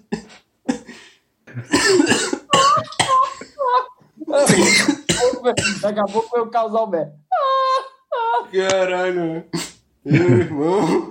Meu amigo. Essa foi de fuder, hein? Essa foi de cair o cu da bunda. Vocês não. Pô, o pessoal tá fazendo pipoca aí. Entenda, por favor. Aham, pipoca, né? Entre aspas, pipoca. Pipoca. pipoca com chocolate. Pipoca coberta de chocolate. Eu vou ali soltar uma pipoca e já volto. no vaso.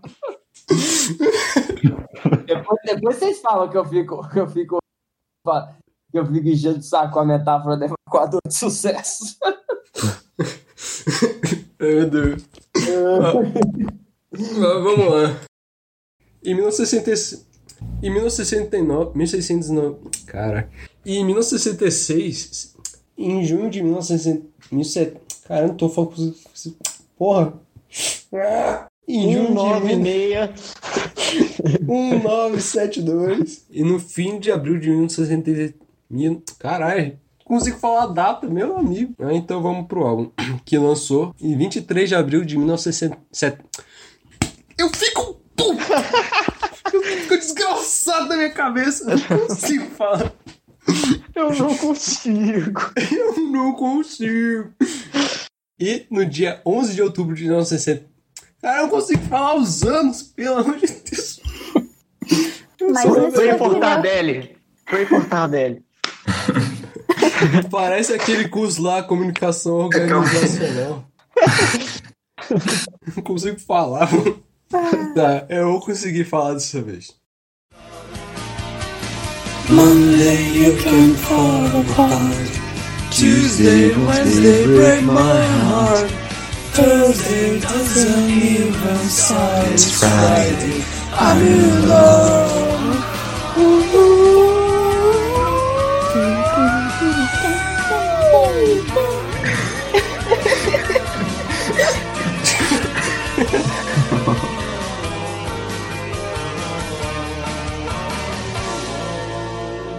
E é isso aí. Acabou, então acabou, acabou o programa.